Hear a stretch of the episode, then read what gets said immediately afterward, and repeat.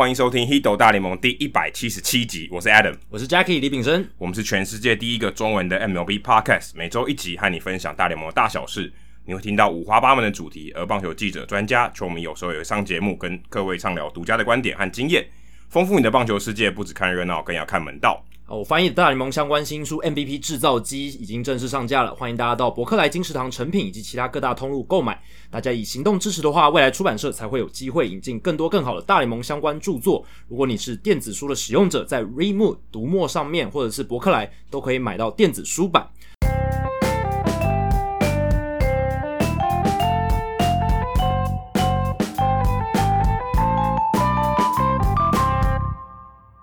那念留言的时间哦，第一次遇到一个听众，他请求官方回复哦，他的名称，他的名称叫请求官方回复，很明显是要我们给给他这个留言回复一下。那他他没有讲他是谁耶？对啊，他没有说他的昵称或者他名字或什么，就是没有特别去讲。但是他的名字就叫请求官方回复。那他的标题是说太开心发现新天地。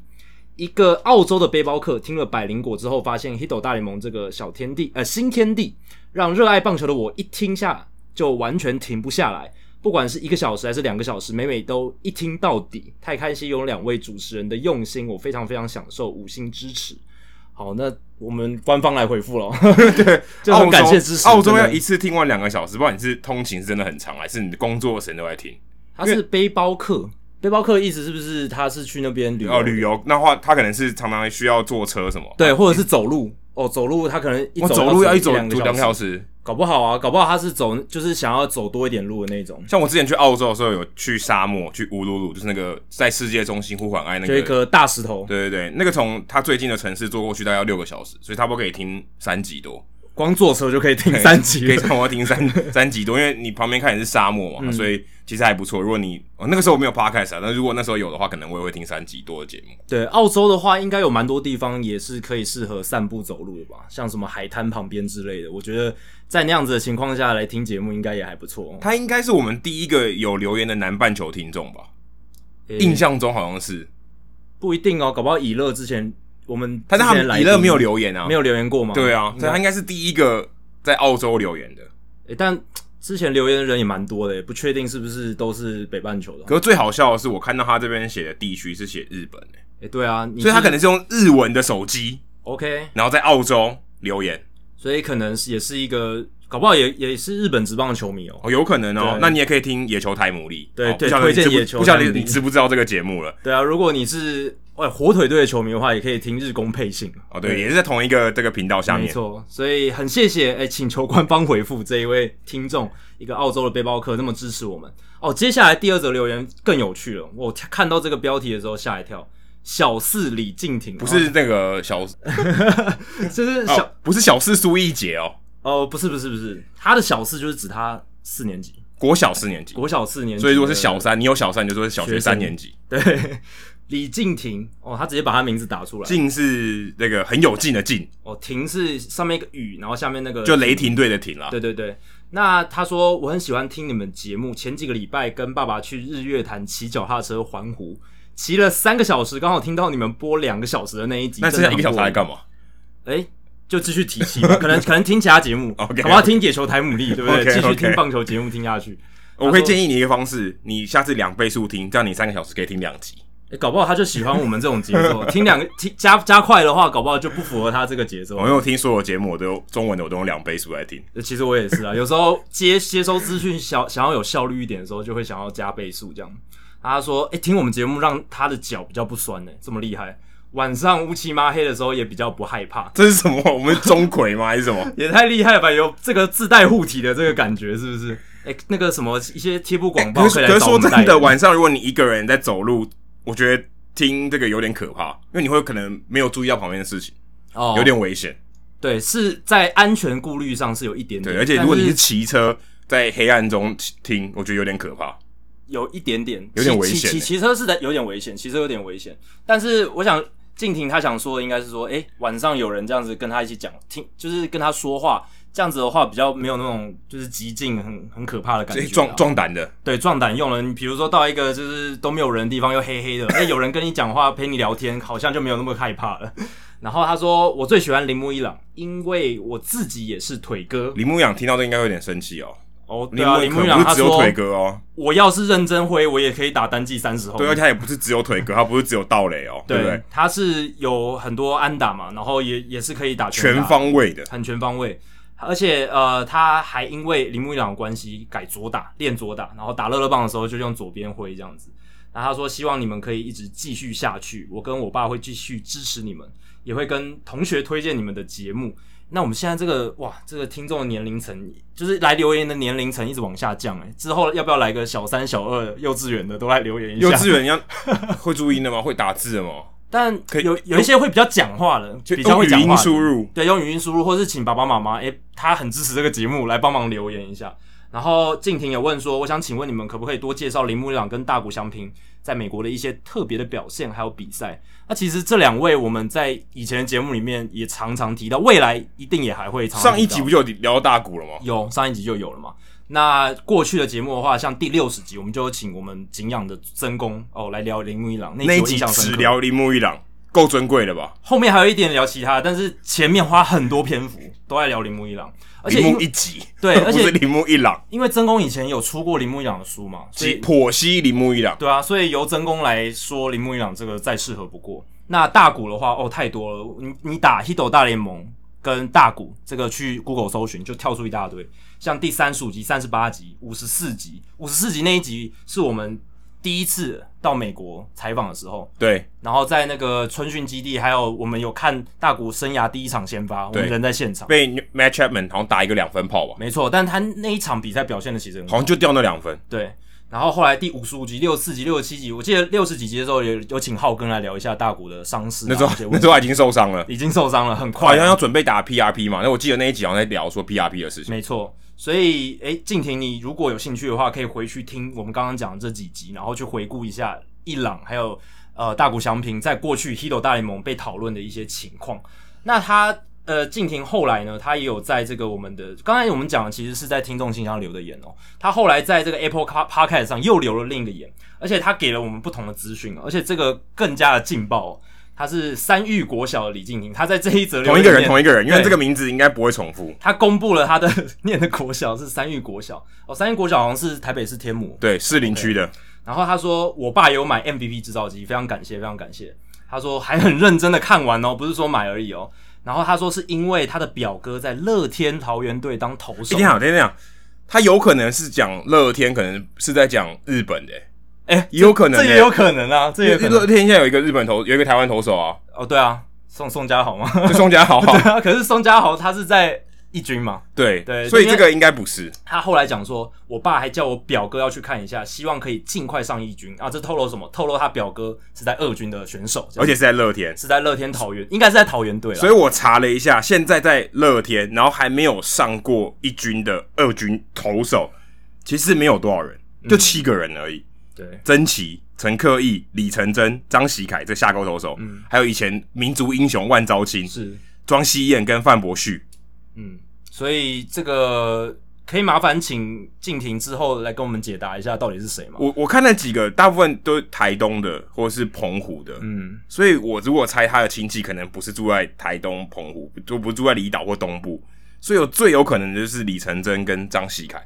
可是他说表哥嘛，对表哥，所以不一定是姓李，对，所以不一定是李，所以也有可能是张喜凯，所以都有不一定是哪一位，也有可能他亲戚就是住在东部，也说不定，对，也有可能。所以如果李静婷小朋友，你听到我们在好奇哦，麻烦你回答一下，可以到社，也可以到社团里面给我们这个答案，对，对也可以到社团。如果你有在我们的 Hito 大联盟的这个脸书的社团的话，欢迎你来，对啊，也可以问一下其他人的对棒球的一些想法，或交流一下，在我们社团都可以交流这样子。那。很感谢李小朋友这么支持我们节目，才小四而已。而而且我有我看到这个名字，还有他给的资讯的时候，我有点记者的职业病发作。虽然我现在已经不是记者，就去 Google 一下他的名字，我发现他其实蛮厉害的哦。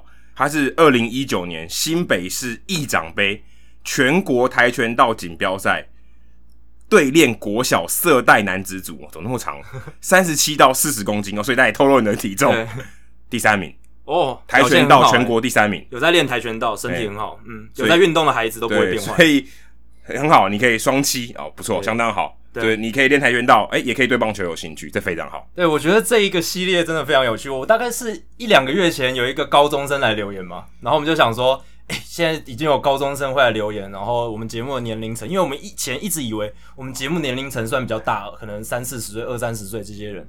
不以不觉得会有很多呃青少年国中国小，诶，没想到接下来这个年龄层不断下降，有国中的，然后现在到小四了。其实这是一件好事，因为我觉得我们可能我自认为我们讲的稍微深一点，对的门槛有点高，所以我怕小朋友听觉得呃有点无聊，对，有点晦涩的感觉，就是、呃、晦涩这两个字也太晦涩了吧？对，我就是想强调这一点啊。这两个字其实你乍听在我还不知道想不起来是哪两个字，就很晦涩的两个字，诸事晦涩的晦涩吗？晦涩是另外一个。对。但我就觉得比较深一点啦，比较不是说啊这么老老妪能解这种，还还没有到那个地步，所以有国小生啊、高中生听，我是真的蛮讶异。对，但我们就像我们以前讲的，我们是希望就是都能够融合了，就是有简单的内容，有深度的内容，然后让大家都能够哎，如果你是浅度的球迷，也可以很好进来；那你如果深度的球迷，也有一些深度的内容，让你可以觉得很享受。希望从。零岁一个月到九十九岁都可以听我们节目，没错，百岁也可以啦。就戴常常戴耳机，可能对耳朵不好诶、欸。对，我之前去上这个就是朱朱学恒朱大他的节目，然后他们的的节目制作人，呃，他的妈妈是一个算是阿嬷级的人物了，就是年他该不会也有买 MPB 制造机？没有没有没有，但是他是说他妈妈就是在王建民很火热的时候，每天都看洋基队的比赛。哎、欸，这跟我去问那个阿东部长陈世忠部长说他跟我答案一模一样。也是看王建民的他说他每一场王建民他都不会错过，真的。所以他那个阿嬷，他就是看杨基看到先把九棒都记起来。你跟他讲 Robinson Cano Derek Jeter，他都知道，就是七七八十岁。所以他该该在家里该不会开早餐店的吧？有可能，有可能，有可能。对，所以在这样的情况下，听到都烦了，名字不会都不知道怎么拼，但都知道怎么念。真的，就是你跟他讲，他都知道一点哦，就是杨基队王建民的队友，然后那些大联盟球员大概都认识这样，所以。真的大喜欢大联盟，真的不分年龄，零到九十九岁都可以。那我们希望我们节目也可以达到这样子。但也不是说一百岁以上还是可以听了。哦，当然当然，一百岁以上更是欢迎。等等，如果你有那个爷爷奶奶或曾祖父、曾祖母有在听我们节目，还有超过一百岁，我麻烦你留个言，一定要留言啊！这个、哦、我可以颁个匾额给他。人瑞级的 Hito 大联盟听众，我直接送一顶帽子给他，绝对要，绝对要。好，接下来冷知识时间，冷知识时间其实跟我们刚刚讲的有点类似，我刚有带到、嗯、啊。最近有一个新闻嘛，鲶鱼队的二垒手超厉害，Eddie Alvarez。他以前是冬季奥运这个 skateboard skate speed skate 对滑竞速滑冰之类的这个项目，因为不好翻。Eddie Everest 他因为这个疫情的关系，很多人中标确诊。诶，他变成替补这个选手，后来来可以打先发二垒手。但他去年在三 A 其实就打的蛮好。对，但是他有这个机会，他原本如果是伊森迪亚斯的话，就卡住卡住了。对，而且他也没这个机会，嗯，所以他算是因为这个疫情有点因祸得福的一位选手。而且他是冬奥之后他才开始回归棒球，那时候他已经二十四岁了，所以二十四岁才从还还算年轻，还可以。但是比起其他小联盟的选手，他已经晚起步非常多，因为他是从高中之后才。经过这个冬奥的训练，二十四岁才重新拿回球棒，然后今年三十岁上大联盟。Brandon Man 说：“这算什么？哦，我到三十快快四十岁了，我对，三十四岁还在投，对不对？三十四岁我才第一上大联盟，OK 啦。可是 Man 没有中断啊，他一直在打棒球。哦，对，这个 Eddie Alvarez 他是他是要完全不碰棒球去练冬奥的东西，去练他的竞速。哎，这真的很厉害，双等于真正的双七，真的而且双七是很顶尖哦，最大联盟最高等级的嘛。对，然后你又可以到奥运拿银牌，真的很强，真的很厉害。”那我想要分享的是另外一个啊，等冷知识后后面再再开始提。Nate Abner 就是这个新英格兰爱国者队的安全卫特别组，他曾经也代表美国的 Rugby，就是橄榄球。美式足球跟橄榄球是不一样的，英式跟美式是不一样。嗯、对，他也在美国这个 Rugby Seven，就是七人制的橄榄球奥运代表队里面，他也打过，所以他也是一个呃，跟棒球不，他不是因为棒球而参加奥运，呃，不是因为美式足球参加奥运，但他也。后来打职业的美式足球，所以跟 Eddie Alvarez 有点类似，就是异曲同工之妙。他打另外一个项目很顶尖，嗯，然后在职业的项目他打另外一个项目。这个 Usain Bolt 他之前不是说要打那个踢足球，嗯，他原本是这个一百公尺冠军嘛，金牌。Bolt 也想要踢足球，所以有点类似。不过呃，他后来没有参加职业队，因为好像就被刷掉了。他可能跑得快没有用，嗯，你还是要有脚下功夫啊，不是只有跑腿哥，只有腿哥，腿哥 maximum 到一百这个点数点满。也没有用，就像以前有一个就是运动家那个专专业代跑，他就只能代跑，他没办法打击的话，生存空间还是有限。哎、欸，可可代跑的那个也不是只有跑，当然不是只有速度，跑垒技巧还是有很多东西，对，还是有很多东西。上的情况，所以 Bolt 他如果可能，也许来打棒球，搞不好也可以了。那真的快到你这本杀不住。专业代跑，对，但是他也要会滑垒啊，什么一大堆技巧，他可能要学，而且要判断投手的牵制动作，这也很难。对，然后就是想到说，哎、欸，胡金龙如果退休的话，搞不好也可以去打职业高尔夫。呃，Mookie Betts 退休之后也可以打职业这个保龄球。对，但但他没有打奥运。对啊，Mookie Betts 已经大家知道说他已经他已经有在打了，但他不在我们刚刚那个 Eddie Evers 跟 Abner 的这个范围内，因为奥运又更难，他不是奥运啊，他是单单留打职业的，他已经是 Pro 级的哦，真的可以打三百分，随便丢了三百分的这种人，但是他并不是奥运这个范围里面的。好，说到奥运呢，美国在两千年的时候拿下奥运的第一次棒球冠军。啊，但他应该是第二次还是第三年是第三届。是棒球成为正式项目。一九八四年的时候就已经是第一次有表演赛，嗯，所以那时候中华队好像也有参赛。然后一九九二年的时候，巴塞罗那拿拿到银牌，对，举国欢腾的意思。那你那你知道那一年美国队拿下冠军的时候，总教练是谁吗？诶、欸，这我真的不知道、欸。其实蛮有名的，是 David Johnson 吗？David Johnson 不是，不是，但是你可以猜猜看，冷知识。哦，这个、嗯、这个很有名，因为他带的是虾兵蟹将，所以你现在叫不出来几个那个阵容里面的人，但是他们拿下金牌。但是总教练是有名的，总教练是有名的。啊，因为他不像什么篮球有梦幻队嘛，嗯，他没有。啊，他就是一群啊，这小联盟的球员就打的还不错，哎、欸，拿下冠军这样，是名人堂等级的总教练，是名人堂等级的总教练、哦，那可能就是什么 Bobby Cox 啊，或者是什么 Tommy Lasorda 之类的吧，我随便乱猜、欸，对，大家可以想想看，可以猜猜看。嗯、好，刚刚有讲到美式足球嘛，哦，最近有一个美式足球的中文的 Podcast 节目也上线了哦，Tony and Dennis Football Show。那 Dennis 是我们以前一直以来的好朋友，是我们节目的听众哦，非常支非常非常支持我们，也写过 Jackie 的专访，对，有写过我的专访。玉正啊，玉玉正，他非常认真的一个记者，然后呃，现在应该是在世界日报吧？对对，你知道我们透露他的这个职业好吗？应该应该可以吧？记者啊，应该 OK 啊，对不对？对啊，而且他现在有很多作品都发表在原动力上面，都是人物专访，他对这个写运动人物专访是非常有兴趣，所以他有作品的话。应应该就是跟棒球有关，都会 po 到我们的社团里面。然后也很感谢他之前访问我，然后也写了一篇我的文章。所以我们现在投桃报李一下，帮忙宣传一下。当然，Tony and Dennis Football Show，Jackie 其实应该是三年前第一次看 football 吧？我记得上一次我们去看 football 的时候，那一天我们还采访了 Sean 跟 Payton。二零一八年，二零一八年届超级杯，没错，那一次是我第一次看完一整场的超级杯，也要感谢 Adam。然后那次应该是你第一次看美式足球，认真的看吧？认真看，而且是看完整场，然后有人在旁边跟你讲解基本的规则，就是知道说哦怎么运作，然后可以进进入比赛那个状况里面。那天我还记得一大早吧，六七点就要去了，很早，然后在一个酒吧包场。对，而且那一次包场其实就遇到了我们后来的来宾利友，利友，利利友，对，利友，利友是帮我们报道那个，对对对，这个故事可能大部分听众不知道，但是我们朋友间知道，说利友之前签名王利友。他有上过我们节目哦，对，他其实是帮我们报道那个人，但当时我不知道，后来我才在美国遇到他，就是一个各种连接在一起的一场聚会这样子。对，Leo 也是 football 球迷。那如果你听这个 Tony and Dennis Football Show，其实现在才第一集啊，但是他们就会聊很多，因为现在 NFL 还没有开机，嗯、他们会聊很多 NFL 相关的事情，NCWA 相关的事情，还有他们自己在打哦。Tony 跟这个 Dennis 就玉正，他们 Dennis 现在没有在打台北猎人，但他们会聊一些。台北猎人队有对台湾第一个全装美式足球的队伍，超了不起的一些事情。所以，如果大家对于呃，不管是 NFL 或是 N N C W A 或台湾的美式足球发展，其实都可以来听听看这个节目。而且，因为美式足球在台湾毕竟了解的人比较少，那就算了解也比较初阶，所以他们的这个讲解方式会比较深入浅出，这样子让大家都可以诶慢慢认识这个运动，推广一下推广的角度。那 Tony 他本身也是我在台大翻译硕士学位学成口译组的大学长哦，所以你们学这个学系啊、哦，这个录 Podcast 的密度超级高，还蛮高的、哦。我记得之前 Bingo 单字也是你学长，Bingo 也是我学长，他他们都是非常优秀的前学长，这样。就口译组都靠嘴巴吃饭，对对对对，所以很。很就是怎么讲，很顺理成章的就来做这个声音的媒体，我觉得这相当合理。因为 Tony 学长他自己有在经营粉砖嘛，他有一个翻译的粉砖，而且他有自己在接一些这个口译的案子，所以真的很厉害。你看，又可以做口译，然后又可以打美式足球，然后现在又来做 Podcast，真的是非常非常的多角化经营。对，所以如果大家有对于美式足球有点兴趣的话，欢迎去搜寻在各大的 Podcast 平台 Tony and Dennis Football Show，所以可以去听听看这个节目。也给他们一些反馈，他们就要都在我们社团里面，所以，欸，如果你今天想要多了解美式足球的话，记得要锁定这个节目，是个很好的管道。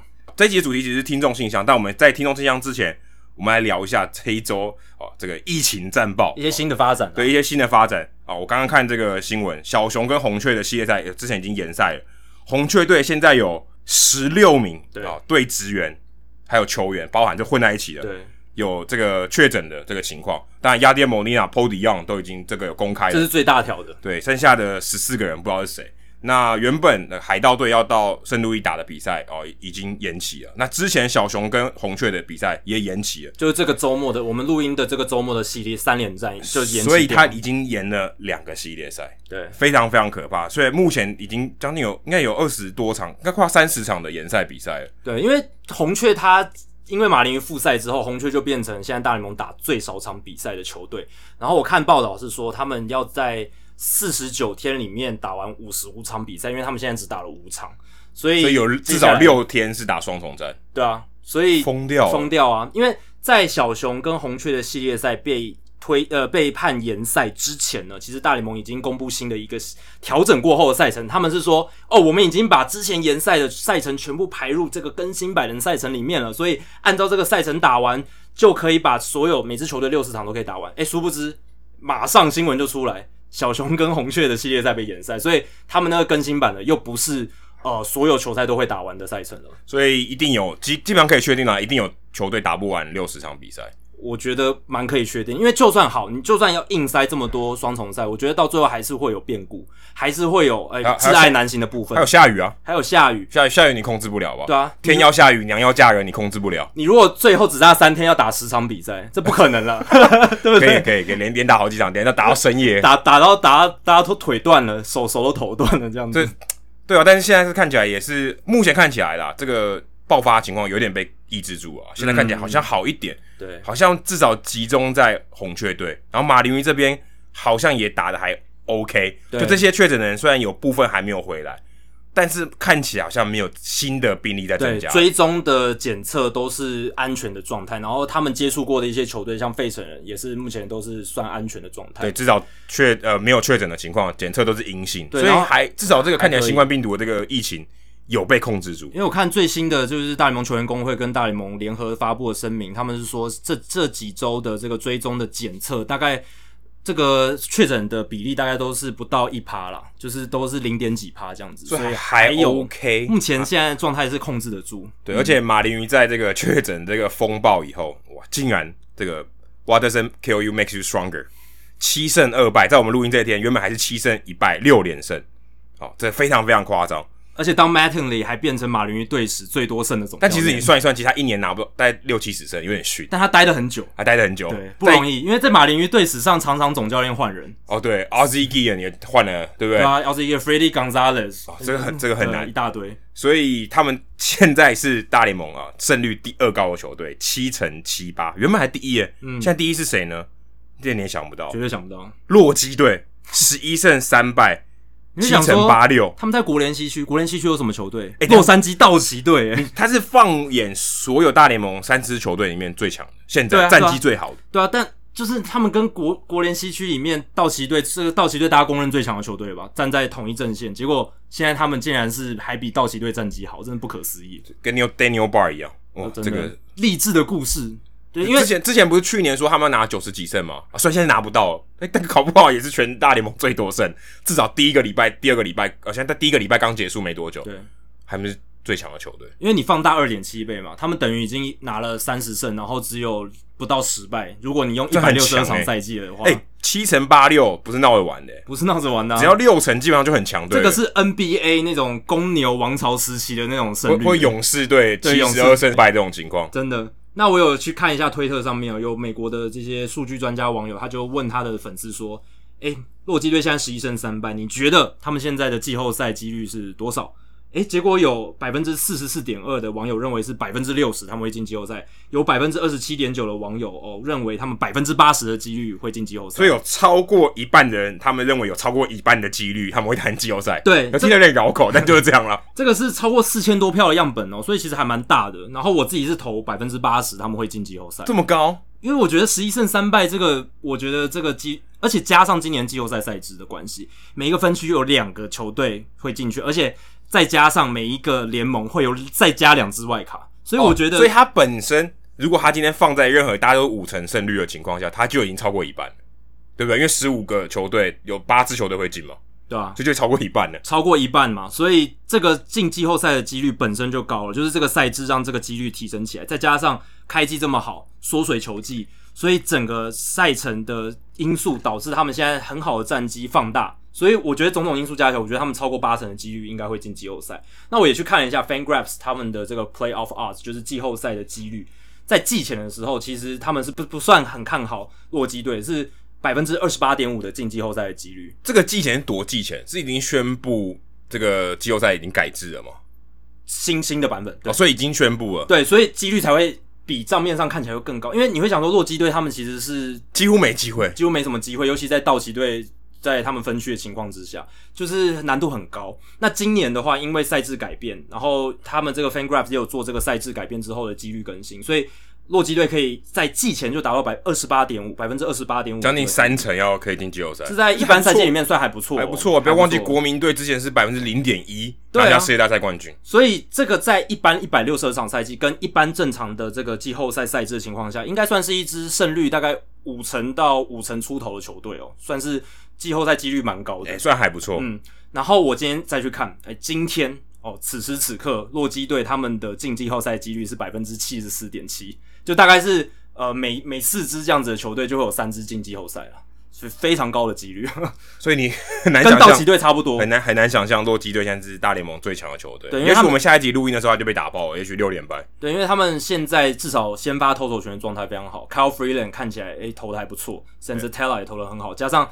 诶、欸，他们牛棚其实有找回他们该有的节奏，有了 Bar，然后还有一个 Kingley，不知道你知不知道 Kingley？Tyler Kingley，对，之前在马林鱼队的。对，我们之后呃节目等下后半段我会讲到他，他也是他们今年牛棚一个很大的一个惊喜。这样，其实马林鱼队在二零一九年哦那一批的牛棚阵容里面，像 Nick Anderson 也很不错、哦。对，他现在到光芒发光发热。其实他他当时有一些真的没有什么名气的这些选手，其实投的不错，可在马林鱼他没有什么太多表现的机会，他也没有。没有去看他们，嗯，所以有一点像是沙粒中的珍珠。哦，现在他们到了别队以后，别队如果好好利用他们，啊，当然他们救援投手啦，所以他们可能一年行情、两年行情，但如果他们有一个高峰的行情，其实就赚到了。或者是别队的球员养成的组织，就厉害，就是改变一个队，多投哪一个球，对，解锁了他的这个任督二脉，所以有可能。对，好，接下来进行听众信箱时间哦。这个我们听众信箱今天也非常非常多题目，说说不定我们今天又要录两个小时。没问题啊，没问题。好，一起来。第一个这个听众 Francisco 啊，他不是住在 Francisco 啊，他现现在住在纽约啊。Adam Jackie 你们好，因为小弟居住在纽约，有天心血来潮去了以前纽约巨人队的老主场 Polo Ground，还有布鲁克林道奇队的旧主场 Ebbets Field 的遗迹啊，两处老球场的遗迹现在都已经改建成公寓，诶、欸，真的是刚好。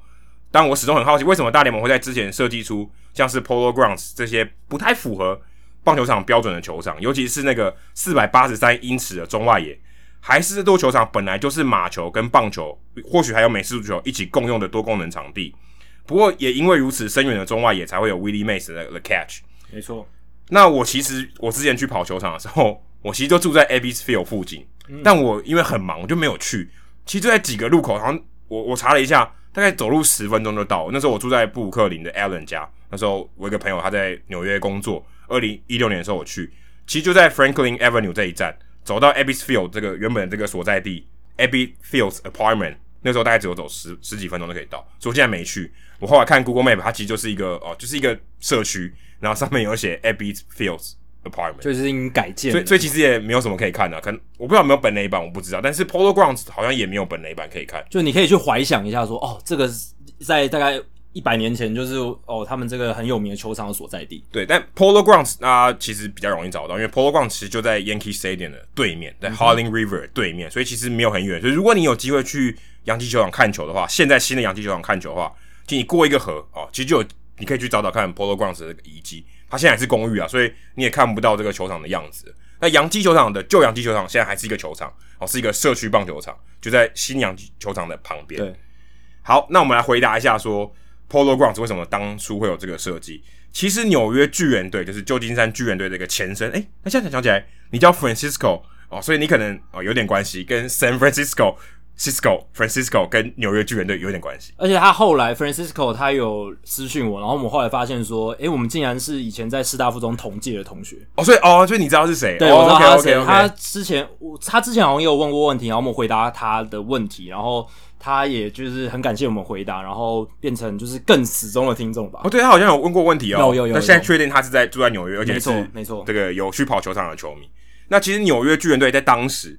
他有在四个不同的 Polo Grounds 打过球，所以大家听到这个意思就知道，其实 Polo Grounds 不是指一个球场。嗯，他当时一开始啊、呃，在盖的球场其实是在中央公园附近，在中央公园的东北边，因为它中央公园是一个有点像长方形的这个形状，所以它其实盖的时候，它是在一个 block 里面，所以它被诶盖盖起来就有点像是一个长方形的这种马蹄形的形状，所以那时候很怪，因为原本这个空地真的是跑马的地方，那他为了有点像怀旧纪念这个地方，以以前叫什么地方？现在就叫什么地方好了？虽然它不是打马球的这个盖好以后不是打马球，但现在、嗯、要打棒球了，我还叫它 Polo Grounds，有点像纪念它。可后来他们其实并不在这个地方，所以 Willie Mays 他接杀那一球，在世界大赛第一场接杀那一球，其实已经不是那个原本的 Polo Grounds，已经是第四个 Polo Grounds，第四版哦，对，第四版，而且其实地点都。都不一样，因为其实 Willie Mays 他在完成那个接杀的时候，Polo Grounds 已经算是一个末期很老，对，已经快要就是要被要被改建的地方了。对，而且当时第一个是一八八零年的时候，那时候还是 Double Era 的时候，所以基本上没有全垒打，很久很久以前，所以他基本上没有什么飞出全垒打墙的问题，他的外野就是无，基本上是无限大，嗯，了不起就打到车，打到哦，那个没有车啊，马车。啊，打打不了不起就打到街上了，所以那时候也没有全垒打，就继续滚了。而且那个年代好像投手还要下钩投球，你不能用上肩投球。那个年代很早期的棒球，对，所以那个时候一八八零年就有这个 Polo Grounds，但一八八三年哦，巨人队那时候才开始使用。原本使用这个球场的这个球队叫做 New York Metropolitans，就是大都会，嗯、就是纽约大都会队了。因为 Mets 就是 Metropolitans 的缩写。那当时一八八三年的时候，巨人队开始使用。那后来他们到一八八九年的时候，被这个市政府赶走，City Council 赶赶走，说：“哎、欸，这边不要打，不要再打棒球了，我我现在让给这个 Metropolitans 队，你们不要再打了。”但这一支这个大都会队跟现在大都会队没关系啊，啊，没有完全，这是很久很久以前纪念性的。对，那他们后来就移到东北边的这个哈林区，就其实就在 Bronx 的下面一点点，Coogan Hollow，这是一个山丘旁边的一个小腹地。那那时候其实就有一个球场是这个 Coogan 的他的经营的球队，他借用这个球队的球场来打球。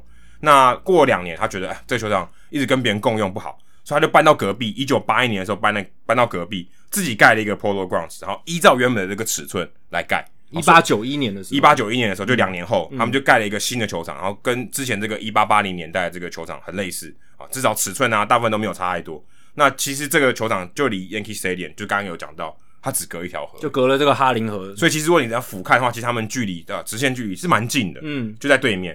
一九一一年，大概二十年后，开幕两天就大火，因为那时候都木质球场，后来才改成这个像钢制的，对，还有还有这个水泥的。就十九世纪到二十世纪初期，那时候盖的球场很多都是木质，所以很容易就烧掉。那时候想说这个球场可能就是临时的啊，所以没有那么认真的盖，也不是说没有那么认真盖，当时这个技术可能它就是。觉得先用木头盖比较快，木造的比较是当时建筑的主流吧。对，所以在一九一一年，他们在开幕两天以后，哎，就大火，他们很快很快就在重盖了，所以他们决定用这个钢骨还有水泥的结构来盖，所以这是第三座这个 Polo Grounds。所以哇，你可以可以看，它其实已经改做好多好多次了，蛮命运多舛的啊，搬了两次家，然后又烧掉一次，所以后来这个才是最新的。那一九一二年的时候，纽约洋基队也来 Polo Grounds 打，直到一九二三年，他们搬到这个旧的 Yankee Stadium。就是那时候才刚盖好的，哎，对，已经 现在已经拆掉了，就是在新的 Yankee Stadium 旁边的球场，原本是旧的 Yankee Stadium 啊所在的地方。那一九二三年啊，他们这个盖好以后，大概过了二十，大概过了十年以后，Polo Grounds 开始在外野多加了双层的座位，就 Double Deck。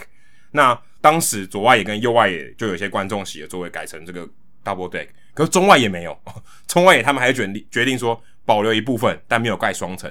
留一个天际线的感觉吗？对，也可以这么说。哎、欸，有有可能哦、有可能是留，但是我看到的资料里面是没有提到这个。是，然后因为那个时候棒球的热门程度在美国真的是大爆炸，所以他要加 double deck 是很合理的。他要因应更多的这个球迷，球迷更多卖更多票，所以他就在左右外野都加了这个，而且这个很妙，它的设计很妙，它的这个这个 double deck 它其实伸到场内里面。嗯，所以如果今天这个外野手他到全垒打墙旁边接球，其实你坐在这个上层看台，它是在你正下方。哇你看不到人，因为它其实是伸出去的，uh 伸进球场里面，已经伸延伸到球场上了。所以如果今天全垒打的话，有可能直接掉进看台，但是不会掉到墙，它可能比全垒打墙还短，所以更容易形成全垒打。对，所以它有点，它会掉进这个观众席里面，里面可它不会掉，它它比全垒打墙还短，所以会这种情况。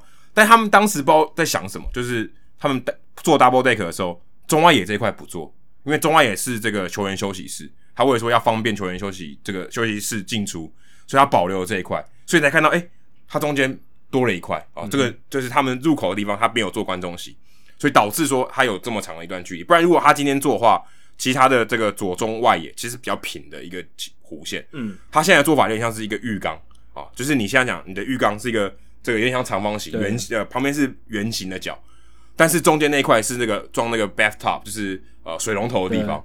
啊，对，那个那个地方空着，嗯、所以它变得很怪，变得它有点像是呃一个椭圆形，然后呃一个圆形圆角的长方形，然后中间的地方突出去一块，对，对，所以那个地方特别特别深。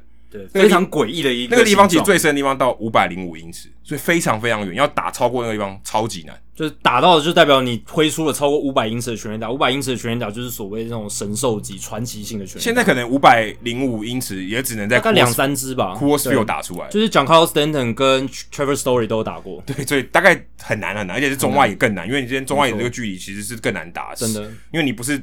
完全拉打嘛，所以是更难。完全拉打是比较容易制造更远的全垒打，而且最有趣的地方是，他们后来在这个中外野的这个四百八十三英尺这个下方，因为它有个数字嘛，写在那边最远的地方，还有一个纪念碑，而且那个纪念碑在场内，是场内的，嗯，超怪。我看到这个资料的时候，我想说，哦，这也太怪了吧，就很像之前那个。太空人队 Tails Field 对。哦 Tails Hill 就是它有一个中外有一个斜坡，斜坡，然后上面有个旗杆，对都在场内，就可能有点故，我不知道故意还是怎样，因为如果你撞到那个石碑，应该超危险。因为像以前的旧洋基球场，他们的以前是没有那个中外野纪念公园的，他们的纪念碑是直接放在场内的，有三个，贝比鲁斯 Lou Gehrig，还有他们以前那个教练 Huggins，所以那个纪念碑也是就在中外野，所以以前像所以有可能是。模仿 Polo Grounds 有可能哦，有可能就是这样，因为但那个就很危险嘛。像 Mickey Mantle 他以前守那个有旧洋基球场中外野的时候，就有可能会去撞到，因为那个地方绝对是硬的，对、哦，那个地方绝对不是什么护垫，哦，超痛，我很撞到那个。当然那很远啦，旧洋基球场那个石碑是在四百六十一英尺，而且不太可能打到了，很难很难。但这个更远，这个是在我看它标线是四百八十三英尺。超远，最最远的距离。他为了纪念这个 Eddie Grant，他是在第一，他是第一位第一次世界大战中死亡的球员。他一九一八年死在法国，所以当时为了纪念他，他是巨人队的球员，所以就把他放在这里。所以我就觉得这个真的很怪，因为这个球场整个就是怪到一个不行，就是一个长方形的球场，然后左右外也特别短，然后中外也远到不行，然后放一个石碑这样子。对他可能是觉得说不会不会有人打到那里，就算有人打到那里，那也奖励你说让。外野手更难接，让你打出一个更更厉害的长打。是，但是我觉得这个可能就是棒球场本身的一个特性，就是有特色、嗯、啊。它就是你可以改，因为因为像篮球场或美式足球场，你不能有这些特色嘛。对啊，很怪，就是不可能在什么篮板后面放一个什么东西，一定要有标准规格。对，或是你的球场也不能盖成圆形的，很怪嘛。当然，对对，对，当然，现在棒球它有它基本的一些要求啦，就是你的这个左右边线、左右外野边线要怎么样，然后最远你大概要怎么样。可是其实它还是保留很多余裕，让各球团去发挥他们有有一些创意。对，那 Wikipedia 上面有它有写到一个很有趣的规则，因为它刚有讲到是球员休息室嘛，所以球员休息室有窗户。如果今天这个球啊弹进了这个窗户里面，算场地二垒安打。所以如果打到墙，应该就是弹回来，就跟打到 Green Monster 一样，就还是算。这个活球啊，就可是安打这样，但是要直接射掉也很难了。对啊，但是如果你今天打进弹进去窗户里面，就是死球了嘛，就捡不到了嘛。对，二连安打也是场地二连安打，合理啊，合理。还有这种规则，我就觉得 也太微妙了，因为太多奇奇怪怪的角度，还有奇奇怪怪的设施，像有窗户这样的情况，所以这些都要设想好。而且我在查这个资料的时候才发现，原来大都会现在的纽约大都会其实有在这边打过两年呢。嗯，他们在他们成军的头两年，一九六二年。到一九六三年，他们其实在这边打。嗯，后来 Shea Stadium 盖好才搬过去，才搬到 Queens，才搬到皇后区。他们那时候在那边应该输了非常多比赛，因为 一开始大陆会这个超级大烂队。对，所以还蛮有趣的。其实现代的球队他们还其实是有打过这个球场，所以你看这个历史非常非常有连接在一起，哦，非常非常悠久。一八八零年代的球场哦，但那个是之前的，一大概一九一一年的时候的球场，到现在现代球队还是曾经打过。对，哦，当然红袜队更久了。红袜队球场现在超过一百年了，这个球队还在打。一九一二年开始，所以所以所以其实还还蛮酷的，就是你会有一些历史的感觉。而且很酷的是，你刚刚说最早版本 Polo Ground 其实也有另一支纽约大都会跟它牵连在一起。对，然后到后来最后使用它的也是纽约大都会队，就是量子纠缠，新的新这个 情爱纠葛全部纠结在一起。真的。然后刚好他们在这个纽纽约巨人队搬到旧金山的时候是一九五七年啊、就一九五七年季后了。一九五八年他们第一年搬到旧金山，那一年联盟才开始有制定规则，说左右外野要三百二十五英尺，就我刚刚讲的基本规格，至少啊、哦。那 Fenway Park 其实因为它很早就盖了嘛，更早更早，一九一二年就盖好，它只有三百一十英尺。可是你要飞过绿色怪物，当然是比较难，所以它这个距离的话还是要更远，所以它基本上。还是超过三百二十五英尺，如果你要飞出去的话，但他的这个就很明显不符合那规定，所以后来他们搬家以后才有定的这规则，不知道刚刚好。可是最有趣的是，他们搬定这规则以后，道奇队也刚好搬到了 LA 嘛，嗯，对，他们第一年也没有 Dodger Stadium 啊，那时候也还还是在盖，还没有盖好，所以他们借用了南加大的这个球场，现在是这个美式足球的球场，嗯，Los Angeles Memorial Coliseum，那个时候左外野只有两百五十英尺，所以右打者应该爽翻了。那那也是一个非常奇怪形状的一个球场，对，非常非常奇怪，它也是有点长形，它是美式足球场，嗯、所以对对对，它硬塞进去的。可是它的怪是怪，它是斜一边，对对对，它它的它的这个长形，它的这个本垒板并不是正对的这个我们所谓长形这个地方，对对对，可是 Polo Ground 是 Polo Ground 是呃本垒板面对的最远的地方，最深的那个地方，就长方形最长的那一边是这个距离，可是这个 Coliseum 不是，它有一个很长的一个，它是斜的，对，所以它的。右中外也是最远，对对对，所以很怪。然后左外也特别短，对，所以他那边弄了一个四十公尺的高墙啊，就是相当于绿色怪物。绿色怪物其实也才三十七英尺，有两寸，所以他盖了一个比绿色怪物还要高的墙。但因为它距离比较短嘛，所以他墙盖高一点，你要飞出去比较合理。而且，对，现在刚刚讲的那个 Polo Grounds，它更容易形成拉打的全垒打，是因为它左右两边非常短嘛。然后，因为大部分拉打的距离一定会。超过大概两百多英尺，如果是飞球的话，所以如果你是强拉型的打者，非常适合在 Polo Grounds 发挥。它那个长形的角度很适合，就是你只要一个拉打的飞球，就很容易变成全垒打。如果大家好奇到底是怎么样的话，你可以玩 The Show 的 Show 里面这个游戏里面不是帮他打广告了，但是因为它里面就有这个球场，所以你可以实际去玩玩看。我就是很喜欢玩那个球场，因为可以打出非常多场内全垒打跟三连打。当然，你只要一拉打就可以变成全垒打，所以就会变成跟平常球场非常不一样的游戏的风格。对，补充一下，他们在最后一年的时候，其实这个球场拆除之前，它的左外野标杆是两百七十九英尺，右外也是两百五十七英尺，超短的啊。所以其实可能左打者还更吃香一点，因为更近。因为你有时候打，但是当然这是最近的距离，这是标杆的距离，对，因为它毕竟如果它。他的球这个是长方形，所以它其实越来越很急剧的增加。对对对对对，你只要稍微角度没有那么拉的话，就很难形成全垒打了。但是你只要拉的很靠近标杆，就是基本上搞不好今天 pop up 冲天炮都有可能变成全垒打。对，所以这个是一个非常奇怪。然后刚刚有提到说这个球场的规则要三百二十五英尺，但其实并没有啊，中外野没有一定要四百英尺，因为像新来的 Petco Park 二零零四年他们盖好，他们的中外野其实也只有三百九十六英尺。这个 Oriole Park Camden Yards 在一九九二年盖好。它的右外野标杆也只有三百一十八英尺哦，所以其实少了一点点。但其实这个联盟没有强制的规定，就只要联盟合可就 OK 了，对，就 OK 了，就差不多就可以。所以这个也不是一个很强制的规定，嗯、所以差一点点没关系。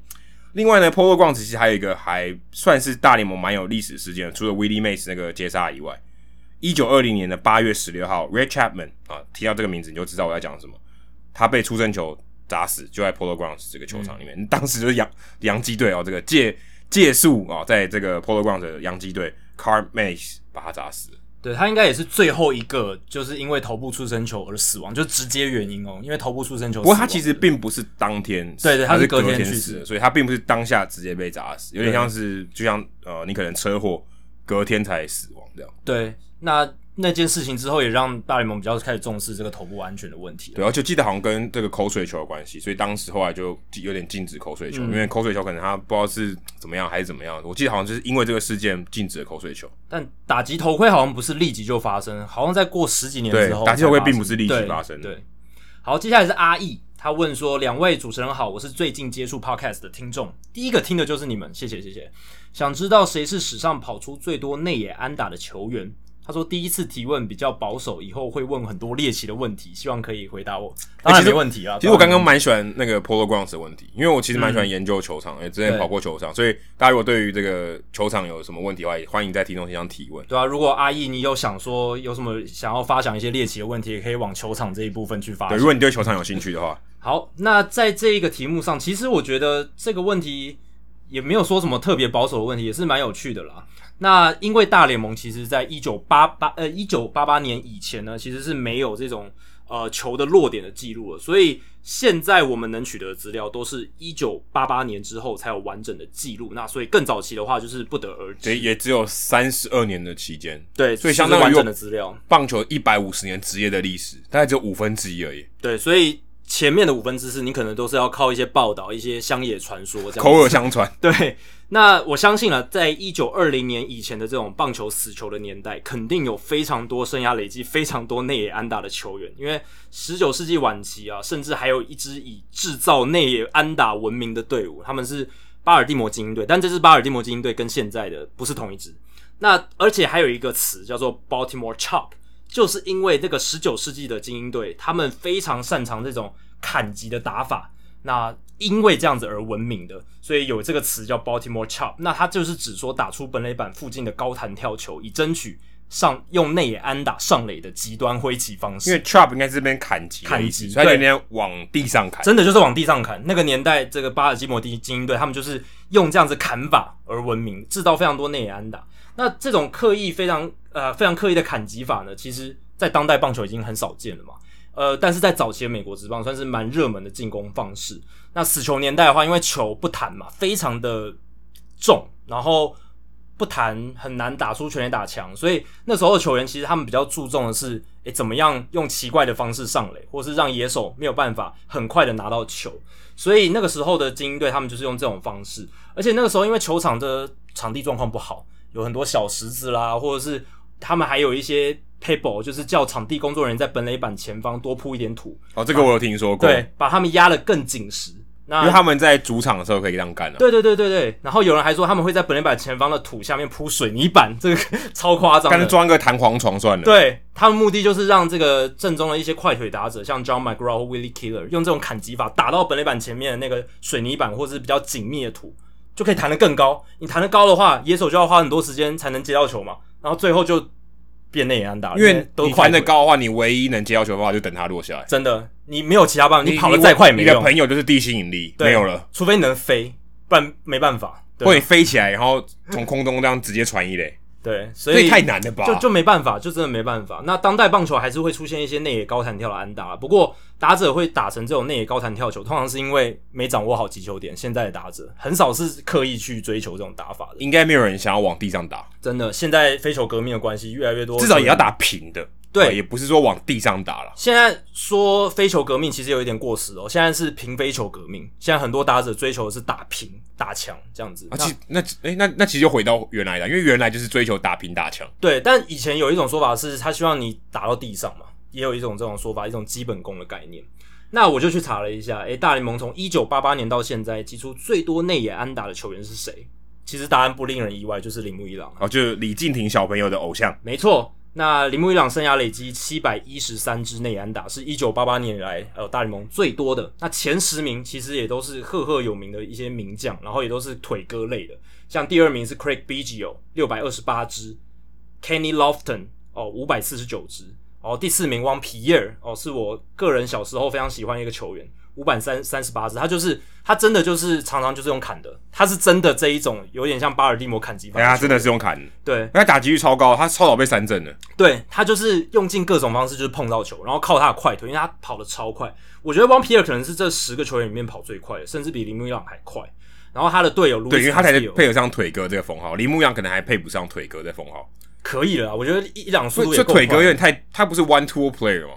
但是。腿哥其实我觉得有不同的定义，哦、你可能专指就是单纯指他的速度的话，就只讲郡主，对郡主加腿哥，我觉得也可以，郡主好打也是可以。但你如果要把就是没有打没有打击能力这样子的意涵放进去，我就觉得不适合铃木一朗。哦，对啊，对。因为腿哥通常讲说没什么打击能力啊，通常像这个 Jarrod Dyson 这一种，或是 Billy Hamilton，对对对对，就 Terrence Gore，Terrence Gore、Christian Colon 这一种，就是比较只有腿，真的只有腿，没有什么打击能力的。田径队啦，对。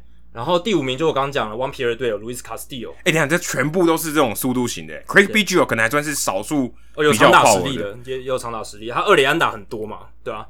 然后第六名 Derek Jeter，呃，大家很知道的。然后 Omar Vizquel、Brett Butler、Otis Nixon，然后 Roberto Alomar，哎，其实都还蛮有名的，都是蛮有名的。然后都是一些某有一些打者是那种 slap hitter，就是所谓的那种砍击的啦，然后或者是切球很厉害、击球技巧反方向攻击很多的打者。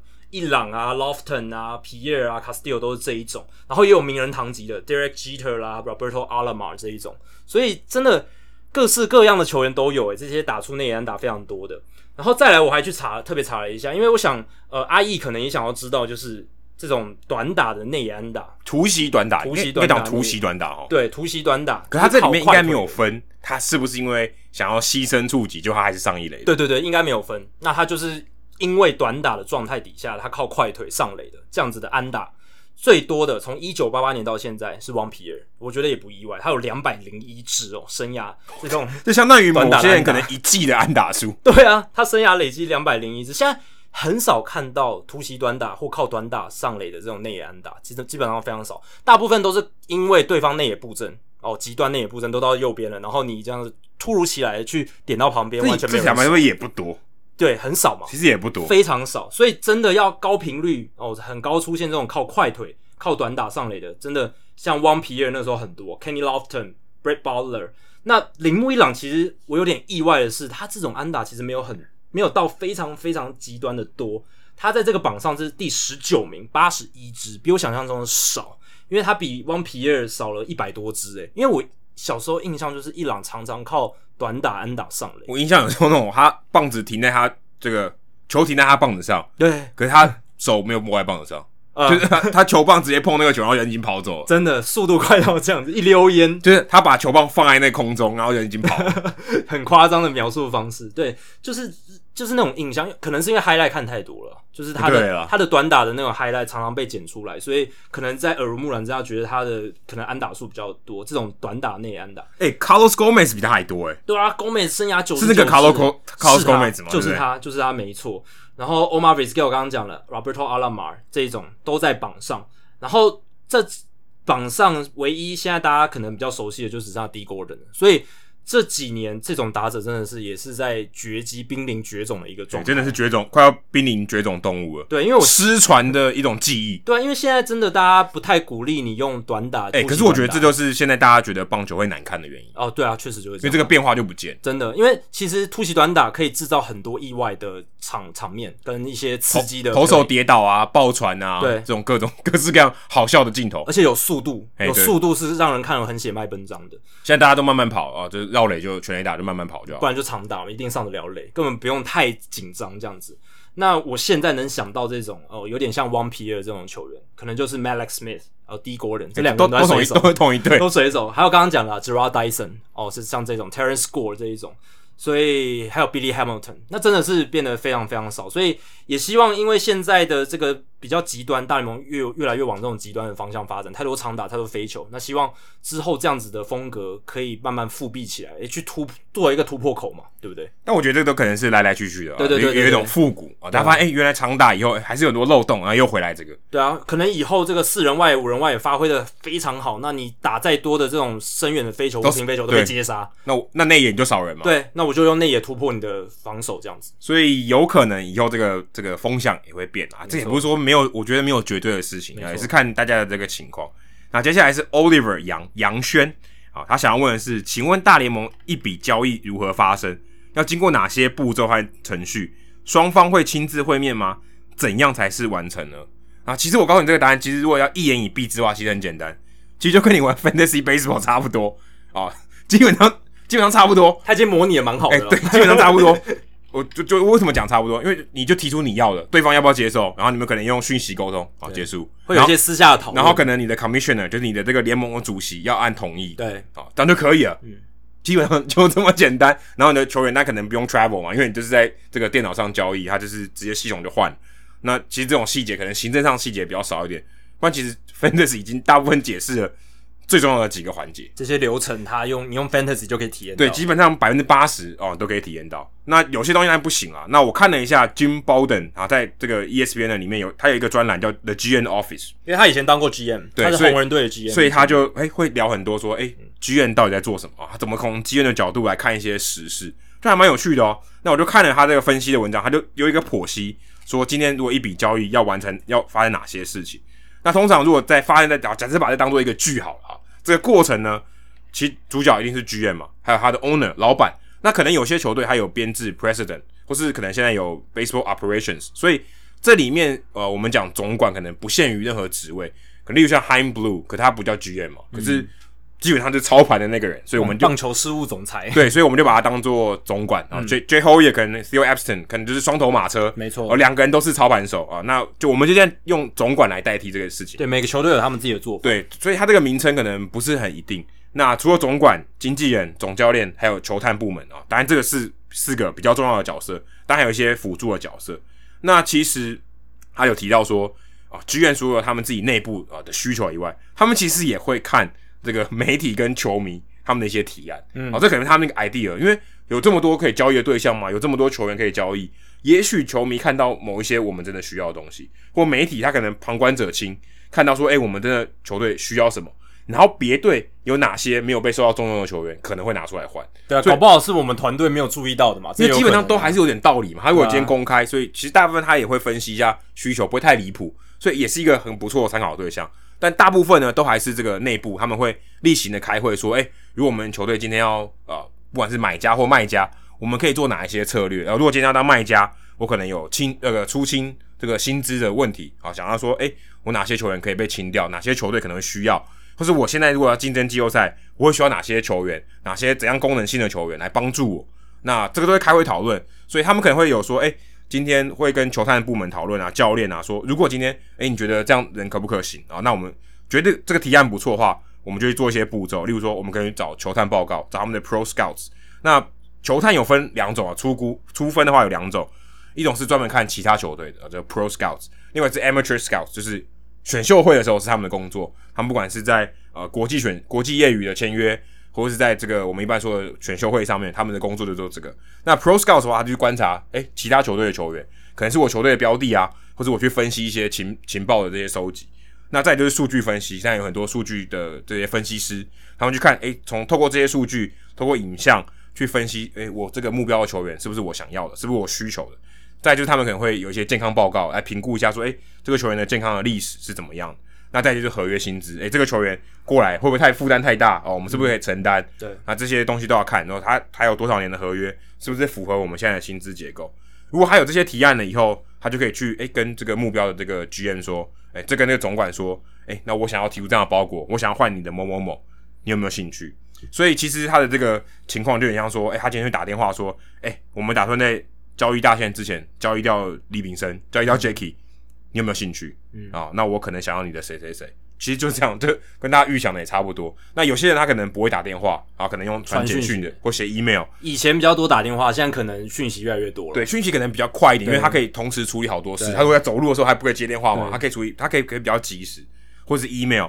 那我看 Jay Hoyer 他在他访问中他说，他比较老派一点，他比较喜欢用电话啊，或他现在可能用视讯哦，因为他可以观察一些语气啊。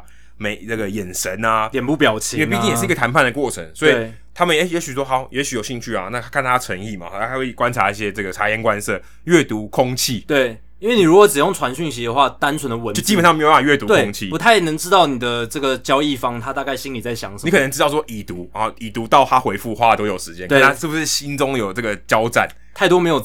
太太少资讯了，就用直接打电话的话，可能可以看到，或者是用视讯看到的更多。而且打电话可能也比较快了，我觉得会比较快，因为他嘛，他只能做那件事情嘛。他如果传讯息，他可能好好多工，他可能就忘了。对，我觉得传讯息可能是初步，就是说，哎、欸，你有没有兴趣？哦，如果说有兴趣，好，我们来谈，那就用讲话，像 BB Call 一样。对，所以他有提到说，只要这个对方的总管不是直接拒绝，其实就可以讨价还价，说哎，讨论一下你的需求。所以你其实你看魔球还有超级选秀日，嗯、其实他们里面都有调到这个嘛，就是、大概有模仿出来。对，交易的时候，哎，你你要不要这个某某某啊？那你要不要付那个 soda 的钱啊？嗯、好，然后就就这样就成交了。但后面有些步骤啊，例如说他们要呃，对方也可能要给这个体检报告，说哎，这个些人他有什么伤病史啊？他在我们这边做过什么样的治疗，给你大概参考。然后之后还会做体检嘛，这是另外一回事。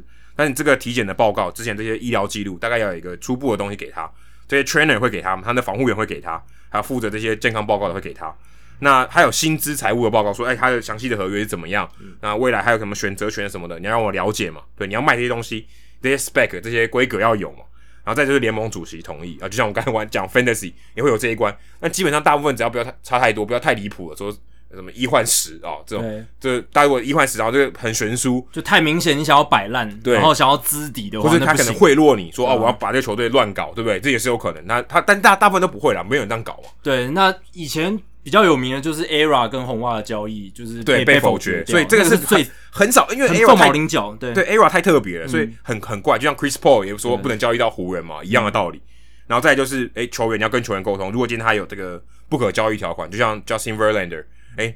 最后一一个小时，还是要最后一关要问他说，你愿不愿意被交易到休斯顿太空人队？对，他们会打鼓，你要不要去？因为像这样，你你要问他，他自己要要不要放弃？如果他今天有这些条款的话，对，我记得之前他们在太空人有在谈合约，就是呃老虎队在跟其他球队谈交易案的时候，其实他们有其其其他球队也有来询价这样子。那后后来就是好像。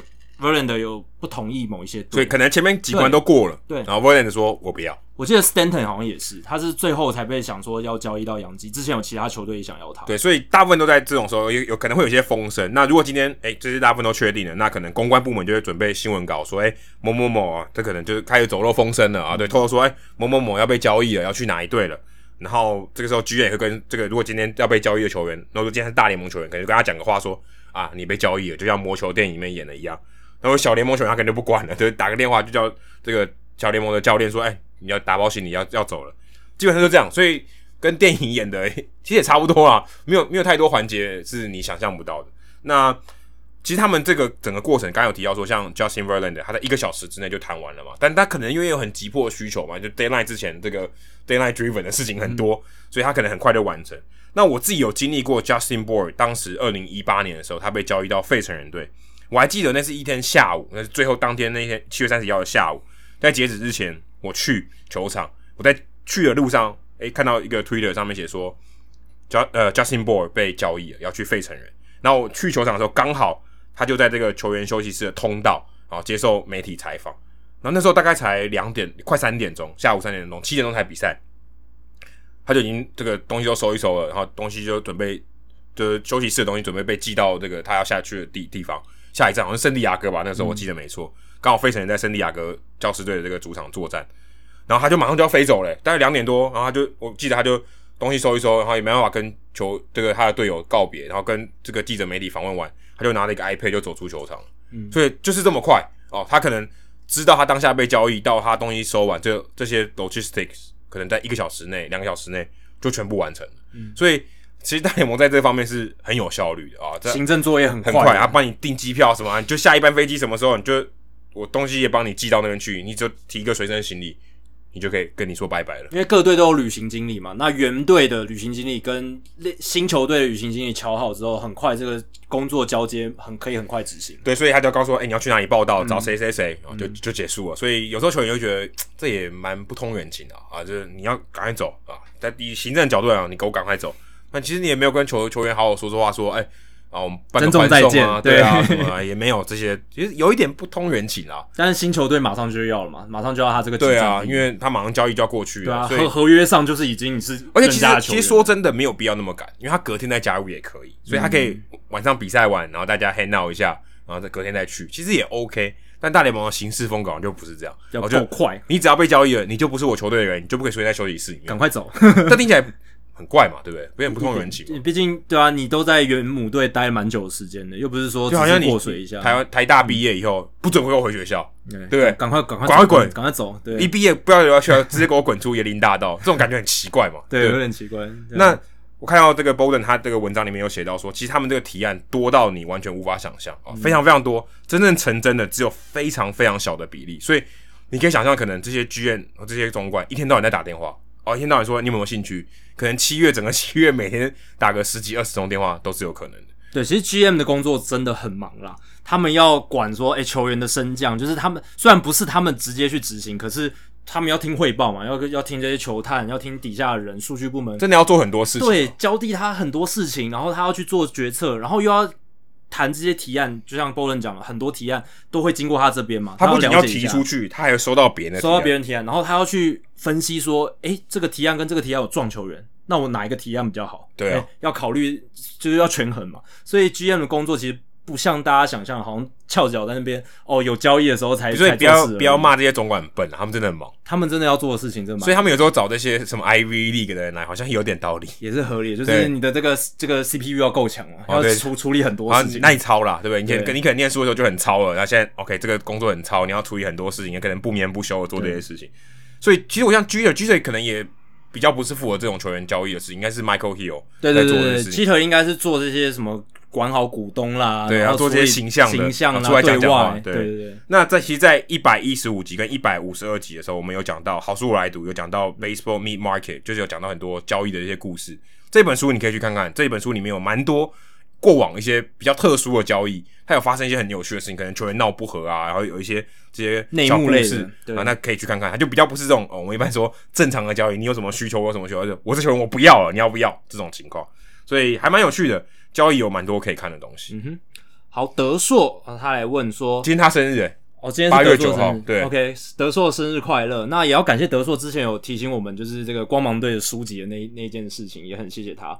他问说，大联盟宣布季后赛扩编到十六队，但仅限今年为止。想请问，以前大联盟历史上也有过这种一次性的规定吗？我自己猜测一战、二战的时候可能会有类似的权宜之计，但详细情况就不清楚了。两位主持人辛苦了。那其实呢，如果德硕你是指说季后赛改制的话，哦，这个其实，在大联盟就算是发生一战、二战的时候，其实也没有改赛制，诶，就是在一战、二战的时候呢，其实他们其实在这个世界大赛上面是都有打的，都有进行的。那所以这个其实也凸显出一九九四年因为罢工哦，季后赛不见，然后世界大赛也不见这件事是有多么荒谬的一件事。那如果说，一次性的更改规则或更改赛程、赛制、季后赛赛制的话，那就一定是一九八一年的这个缩水赛季。那这一年很有名，就是因为它是球员罢工的关系，而且罢工的时间是在球季中哦，不是说在休赛季罢工。他们是六月十二号到七月三十一号哦，所以球季中大联盟这些球员他们罢工了五十天。那大联盟赛季就这样缩水了嘛，然后也让大联盟首次决定把球季分成上下半季哦，跟中华职棒的现在的赛制有点像。那原本预计在七月十四号举行的明星赛也改到八月九号举行，然后变成下半季开打的序曲。所以其实今年球季开打之前，其实有人在讲说要不要学一九八一年，就是在球季开打前先办一个什么明星赛之类的，然后这种炒热开季的气氛。可是明星赛是上一个球季的明星，对，可能就上个球季的明整季的明星，因为去年的明星赛是打上半季的这些明星嘛，那今年的可能如果有的话，在一个平行时空里面，可能就是用全季的明星之类的。但后来当然没有成真。那当然，一九八一年的季后赛赛制啊，也因此有所改变哦。当时的老板们同意让上半季啊四支分四个分区的第一名的球队直接取得季后赛资格，那下半季分区第一的四队再跟上半季已经季后赛的队伍已经进入季后赛的队伍进行季后赛第一轮哦五战三胜的季后赛，所以在那之前的大联盟其实都是只有分区冠军赛，然后再就世界大赛了，因为以前只有四个分区嘛，两个联盟四个分区。美联、国联各有东区跟西区，那时候还没有中区这样子，所以就是联盟冠军赛之后就是世界大赛。但一九八一年首次呃有这样第一轮哦，先打这个分区系列赛，然后呢打完五战三胜，然后再打一个五战三胜的这一个分区呃联盟冠军战，然后最后才是七战四胜制的世界大赛，有点像是外卡要打五战三胜。对，其实对对他们那个时候来讲，那算是外卡。对对，比较不像是我们现在分区系列赛的概念。对。所以那个时候季后赛也因为这样子改制了，所以德硕这样子讲，想要问的可能就是这样，就是大联盟其实这个一百多年来真的很少在做赛制上的调整。那就算有做调整，也都是算是永久性的，或者说一改就永远都改。对，就是长期这样的改下去。那很少就是像这种一年的。那一九八一年真的是一年，因为他们那一年之后隔年就恢复了嘛，就没有上下半季的问题。然后赛制也回到就是联盟分区呃联盟冠军战世界大赛，那是直到后来哦加入了中区之后，球队在扩编加入中区之后，才有后面的这个分区系列赛的赛制。所以呢，呃，这个上下半季其实就是大联盟历史上一个很很有趣的一个注脚啦。那当时的这个大联盟主席 Boyd Kuhn 他是说，这样子上下半季的安排呢，当然不是最理想，可是它能够增加一点这种刺激性，就是市场行销操作上可以增加一些话题性、刺激性这样子。然后更重要的是可以赚钱，为什么？因为可以多一轮的季后赛，就跟现在一样，跟现在一样。对，所以其实四十年前跟现在蛮像的，大家的思维都很像，所以大家没有进步。但其实也没有啊，大家都是为了要钱啊，就是要多赚钱。这也不是进步问题，大家都是满脑子还是想着钱。商业这个职业联盟就是商业考量，你多赚钱才有进步嘛，他们会这样跟你讲。对对对对对。那这个也让一些很特别的情况，或者说很猎奇的情况发生。因为像那一年的红雀队就很可怜哦，他们其实那一年呢，他们战绩其实是比这个蒙特罗波兰会队还要好的。可是他们在下半季的时候，因为比蒙特罗波兰会队少打了一场比赛，所以他们最后。哦，战绩上输给了他们，哦，就没有进了，就是一个很奇怪的一期情况。今年也是圣路易红雀队会不会少打就没进？对啊，就会出现这样的情况，一定会出现不公平。如果赛季每一支球队打的比赛数不一样，就会出现这种多少会有点不公平。但如果因为不公平而没有办法进季后赛或进季后赛，感觉就不是太好。啊，如果都没进就算了，都我觉得都不是很好。那。最追根究底，就是因为有一些不好的先先例，就是不好的情况发生嘛。那一年是因为罢工，那今年是因为新冠肺炎的疫情。所以不管是一战还是二战，哦，打仗顶多影响到球员的出赛，因为有很多球员要去报效国家嘛。而且有很多小联盟球队、独立联盟球队会倒闭，因为那时候很多球员都要去打仗，那就顶多影响到球员出赛，或是赛程缩减。一战是有赛程缩减，二战没有，二战是打完哦，因为那时候。呃，小罗小罗斯福总统他是说，棒球给我继续打，应该他他没有那么凶啦，他是说棒球请继续打，因为我们要鼓励我们这些国内奋斗的这些人民，这样子给大家一种分心的管道。所以现在看起来，这个新冠肺炎的疫情其实比二战还可怕，更严重啦。如果你按照这样的方法去比较的话，对啊，二战的时候棒球还在打，就是至少以当当然你说跟战争比起来，这个肺炎还好，但是。就对职业运动的影响层面来讲，更严重，它比战争严重诶、欸。对啊，因为什么赛季缩减只到六十场，那那时候二战全部打完，而且而且还好一阵子没打。对啊，好一阵子没打，不能打，所有职业运动都停摆。所以比真的比二比对于职业运动来讲，比二这个二战的影响还要大。对，而且一战跟二战都没有影响到这个季后赛，就是世界大赛这个部分，所以。就我刚刚讲，凸显出一九八一年、一九九四年这些罢工造成赛制和季后赛受到影响的黄标。那我们也希望未来啊，不要再出现这种事情了。好，接下来是 Howard 啊，他说是从 Josh 来上我们节目以后，陆陆续续听的，很久以前嘞，所以应该有一百多，快要一百集以前的。那个是八十几集，对啊，八十几集 Josh 来的时候，所以很久以前。八十几集，很喜欢两位深入的分析美国职棒大联盟。想问的是有关于 ERA 收购纽约大都会的消息？问号。因为我是斧头帮球迷，所以私心想问一下 Mike Fortinavich 的 D 被 DFA 之后的陆续的消息。那其实这一集刚好上一集我们刚好聊到这两个问题，就是 ERA 收购大都会的消息，还跟 Forty 他被 DFA 之后的一些发展可能的情况。他现在就回到三 A 了嘛，对不对？对对对，就就回到训练营训训练营里面，就是他他算是这个预备球员之一了啦。对，所以哎，说说到训练营，今天在我们录音的这一天，黄伟杰被 release 了，嗯、被释出了，所以。我们之前我之前上大叔野球五十三的时候预测的失准啊，就是说，诶、欸，他可能今年后半段还是有机会上来，但很明显，可能游骑兵现在对他比较没有耐心，对，选择直接失主他，所以他现在就是自由球员了。对，但我相信他之后在美国还是有机会了，可以再拼拼看。好，所以 Howard 如果想知道的话，就是一第一百七十六集我们都有讲。好，那接下来是 F R A Q，这应该没办法发音了，就是 F R A Q 这样子。他说：“两位专业主持人好，从二三月开始赶进度，也追了五十集，感谢你们用心分享专业，也能有志一同，让我每天在车上能进入如同三人聊天小组的无人之境。诶，这个描写的还蛮不错。但如果你的副驾有人，他应该会觉得很恐怖啊。还有我不喜欢棒球，应该觉得很烦。然后他会觉得我是不是自己一个人在车上，对不对？就是我旁边这个人好像在他的自己的一个世界里面，因为他如果听不懂棒球，感觉有点尴尬，对，就被隔离开来的感觉。他如果听听懂棒球的话，就是四人聊天的无人之境。哎、欸，没错，哎、欸，这样有点怪，他不行聊天，因为他就听不到我们讲。他如果聊天，他没办法跟我们对话，有点怪怪。呃，对啊，但就是可能要假装在跟我们对话吧。哦，也可以，要假装一起笑这样子。对。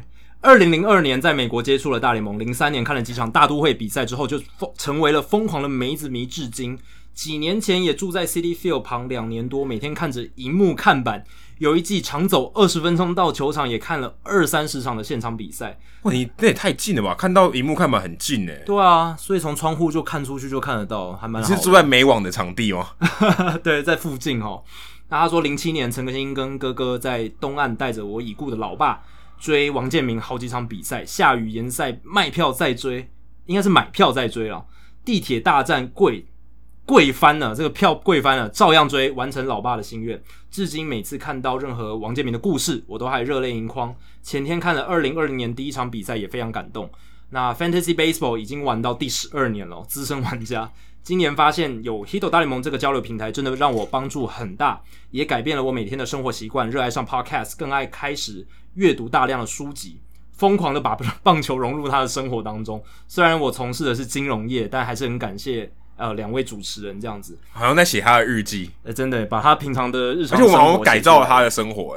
我觉得这个 podcast 的力量是连我自己都没想到，连连我自己听其他 podcast 我都没有觉得其他 podcast 改改变了我的生活。哎、欸，但我自己有诶、欸，我以前听 podcast 的时候，真的有觉得 podcast 改变我的生活习惯，就是晚上的时候一定要打开来，不然我觉得浑身不对劲。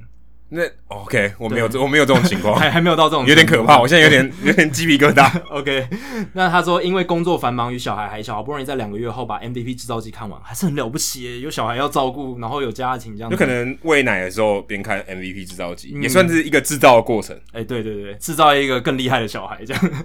他说对我的刺激跟冲击很大，也让我说明为何整体生态改变如此快速，还有张力大增。那他在书中也看见了，重新看了这个王建民的电影《后劲与人生决胜球》，就是看完书之后，他发现说，王建民在后期找到这个德州棒球学校的这个机构，在书中 MVP 制造机也有被提到，但王建民回到球场如此成功的利用外部机构找回球速还有违禁的例子，却没有被 MVP 制造机提到。想请问主持人，是时间点的关系吗？还是我误会了王建民的例子是不是不属于书中成功案例的同类？然后也想请两位专家分析一下哦，呃，王建民与这本书的连接点。那其实呢，王建民也是哦，MVP 制造机想要讲的这种成功案例了，就被改造了。对，就是你不管用任何方法，你就是原本大家认为你的天花板在那里，你已经被这个业界哦排淘淘汰了。你原本的能力已经被淘汰了，或者说年纪在那里，对，年纪也到了哦，大家觉得你不可能再突破了，不可能再有一些球速的回升或者是技术的精进。但是呢，你用各种方法哦，不管是寻求外部机构、寻求私人教练，你用科学、用各式各样的手段，你让你的成绩，你要让你的技术再回温、再进步。这个其实都是 MVP 制造机这本书他想要讲的东西，就是球员养成。那王建民他去找德州棒球农场的时间点其实有点早了，大概是二零一五年。那在这是二零一六年他回到皇家队以后的前一年，没错。那在这本书里面，其实二零一五年已经被归类在蛮早期了，就是。算是这一波浪潮革命的早期 发展阶段，前浪，前浪，对对对。那德州棒球农场其实它，我觉得不算是 MVP 制造机里面主要想要谈的主角，所以可以看到，其实书中对它的琢磨大概只有几段，就是几个章节里面有几段，不像 Driveline 它是贯穿整本书嘛。因为 Driveline 的这个。Body 有花钱买这本书，呃，然后他也是主角，没有开玩笑的，没有没有，对啊，他他他没有啦，就是一个高级业配，对对对对对，他是因为做得好嘛，所以因为其实跟 Travis 得，其实这类机构已经超级多，对，非常非常多，但是 Driveline 因为 Trevor Bauer 跟 MVP 制造机，然后或是一些媒体也推波助澜，让你觉得他更有名，最有名的，因为像 MVP 制造机后面写到 John Means 这个精英队投手，他去的机构也不是 Driveline 啊，所以。有各式各样的机构，这样，那德州棒球农场也是其中之一。不过，它不是书中的主角。那德州棒球农场的做法，其实你后来去看一些报道，其实它没有到非常非常那种科学数据化。你看后劲就知道了。对啊，他们的做法就是用一些特殊的训练方式嘛，但是他也没有拿什么一大堆摄影机在照，他也没有用那种超高科技的什么 Rapsodo 或者什么一大堆器材。那个时候可能以 Rapsodo 也，我猜可能还没那么普及，还没那么普及。对，所以。他们的理念其实不像 Driveline 走的这么学理，我觉得像学理的导向哦。他们用很多科学学理的方式，然后什么动态捕捉、三 D 摄影这些东西。那他们的做法确实跟当时棒球业内不太一样，他们有自己的一套训练法。对，对我来讲，我会用四个字来形容，就是民俗疗法，有一点像哦，有点像，就是有点像什么菜刀刮痧。哎，你可以用别的方法刮痧，跟你用菜刀刮痧，感觉就是民俗疗法，就是不比较不常见对的那种做法。你可以，你也可以寻求。科学一点的西医啊，或是其他验证过的方式，但你也可以选择民俗疗法，搞不好对你有效。对，而且但后果自负。对，有一些民俗疗法可能不科学，但有些其实也蛮科学的，就是说它刚好符合科学的理论。对，或者它刚好也是帮你做这个治疗心理的这个关卡。对，有治疗过，有治疗效果这样子。所以其实德州棒球农场也是这样，它有一些做法其实也是跟 Driveline 有一些重叠嘛。那所以它曾那个时候能够吸引到球员的注意。呃，但是据我了解了，他们大部分好像就是那一套在教球员，他们比较呃比较不像 Driveline，他会一直接受新知，然后一直去调整他们的做法。这段有 Driveline 有业配吗？没有吧？嗯，没有没有没有。但是从 MVP 制造机你可以看得出来，Driveline 他们真的是与时并进。我觉得他们比较走科学的导向了，真的，真的就是你看这个画面，看数据去做一些东西。对。而且你看他们老板 Body，他就是会自己去钻研一些学理的书籍，去了解生理学这些东西，然后把这些学理的概念用到他实际的操作，然后随着他的科技工具进步了，他收集到更多数据，他就可以设计出更多新的方法。所以他们有更多的这个研究，还有新科技的工具去帮助他们设计出更多训练的方式。这是 Driveline。那我觉得，呃，这个德州棒球农场比较没有像他们这样子啦。然后，而且 Driveline 他们会设计一些克制化的训练方针。所以我想，这也是应该为什么哦？鲍尔他一开始其实在德州棒球农场训练嘛，那后来他就离开了德州棒球农场，他就转到了 Driveline。我觉得这是一大原因，因为他发现说 Body 的这个理念跟他更加接近。对，其实我觉得就像门派一样吧，嗯，就是跟什么五五大门派一样，就你你可以选择你喜欢的，没错，每个人对于武术的见解不一样。而且武，对不对？每每一套武术对每一个人发生的效果不一样。对啊，可能我适合这练这一套，就我不适合练另外一套，然后我就比较符合喜欢这个文化。嗯，那所以我觉得这个也没有完全的正确答案。没错，所以。MVP 制造机这本书，他想谈的是很科学化、很用科技工具、很用数据导向的这种球员养成发展。那德州棒球农场确实是其中一份子，但是我觉得他们并没有走在这个领导的地位上，只能算是哦有自己一套做法的棒球训练机构。那 Driveline 始终是 MVP 制造机这本书里面的主角，所以他们才会以这个 Driveline 的。球员故事为主，所以我觉得这也是王建民没有被提到的一个原因。不然，其实王建民也是一个很好的故事。对啊，不然怎么拍成纪录片呢？对啊，对，所以如果你看王建民的纪录片，你如果没有看 MVP 制造机，你可能会觉得这一套很有用。嗯、那如果你看了 Trevor Bauer 以后，你可能觉得、欸、王建民这算什么？对不对？对对对，会有这样的感觉。但其实这不是标准答案。你说没有标准答案。我换换个方式说，如果今天王建民到 Driveline，他搞不好没有找回他的球速。对啊，王建民至少因为。德州棒球农场，他上了大联盟，对，所以其其实我觉得这还某些程度上还算是一个很模糊的竞争的环境。对，而且我们也不是因为说王建民是台湾人，所以我们刻意放大他的这个效益，或者是他的这个知名度或什么。其实没有，因为王建民他能够在离开大联盟三年多的时间，哦，在独立联盟奔波那么久，透过这样子的方式回到大联盟，这即便在大联盟也是一个，在美国也是一个很了不起的故事。对啊，你说 Daniel Bard 搞不好 Driveline 没办法治这个事情。对，啊、对不对？在科学的东西可能也没用，所以我觉得每个人都遇到的问题，每个人解决方法，或者每个人喜欢的解决方法都不一样。是，所以也没有说谁高谁低哦。武术没有高低之分，只有习武之人才有。没错，是叶问的台词啊。对，但但我觉得蛮类似这种概念的。每个人这个喜欢的方法就是不一样。嗯。好，接下来是 Josh 啊。今年球季虽然已经没有正式投手打击了，那个人印象两个联盟的差异就是这个部分。既然这个特色没了，未来下一步会不会是两个联盟也整合成同一个联盟呢？两位主持人认为有这个可能性吗？那其实分为两个联盟，其实是是历史因素啊。一开始先有国家联盟，再有美国联盟，但中间还有很多 Federal 联盟。Players League 很多都有，所以当然最后他们合并起来变一个 Major League，在一九零一年的时候。是是一个历史的这个因素啊，所以他们并不是说啊，我有个 Major League，然后我拆成两个联盟，所以这个有点不太一样。它并不是为了分而分，而是它本来就是一个呃，你就想好像是男女结婚一样啊，就是两家人，哈，他们变成一家人。但他们原本基本上还是两个不同的个体，而且其实早期的时候，两个联盟是分得很开的，他们只是一起在最后打了一个这个世界大赛，世界大赛。所以你可以想，他们战绩完全没有相关，是因为后来有跨联盟，还有很多大家好像感觉是越来越走越近，但其实原本两个联盟就是很开的，嗯，就有点像婚姻嘛，就是越来越走越近。所以其实并不是说一个联盟被拆成两个联盟哦，并不是这样。所以我觉得这跟他是不是这个制度的分野啊，有 DH 没 DH，为了这个分开啊，其实不太一样。所以并不是这个关系。而且关于这个 DH 的东西，大家可以上这个 Fox 体台官网，我有翻译一支就是讲 DH 历史，就你就可以知道美联跟国联当初其实是分开的。那后来他们为什么一支呃一个联盟选择采用 DH，另一支没有？然后这个到底脉络是什么？对，并不是刻意设计说啊有一个要有 DH，一个没有 DH，啊，有故意形成一个特色啊。对，所以并不是这样。所以这样，如果你有这样的逻辑，就知道说他没有什么理由要合并成一个联盟，因为他就是这样嘛。即便是两个联盟都没有这个投手指定投手打击，他其实还是没有必要合成同一个联盟，这是我看法了。那、嗯、如果要合成同一个联盟啊，现在看起来是我觉得是没有这个没有这个意义啊，没有这个需求。如果今天有有要。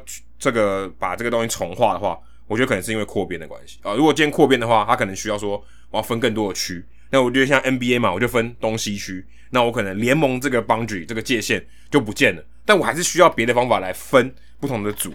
那我可能就用这个分区的方法来做，像 NBA。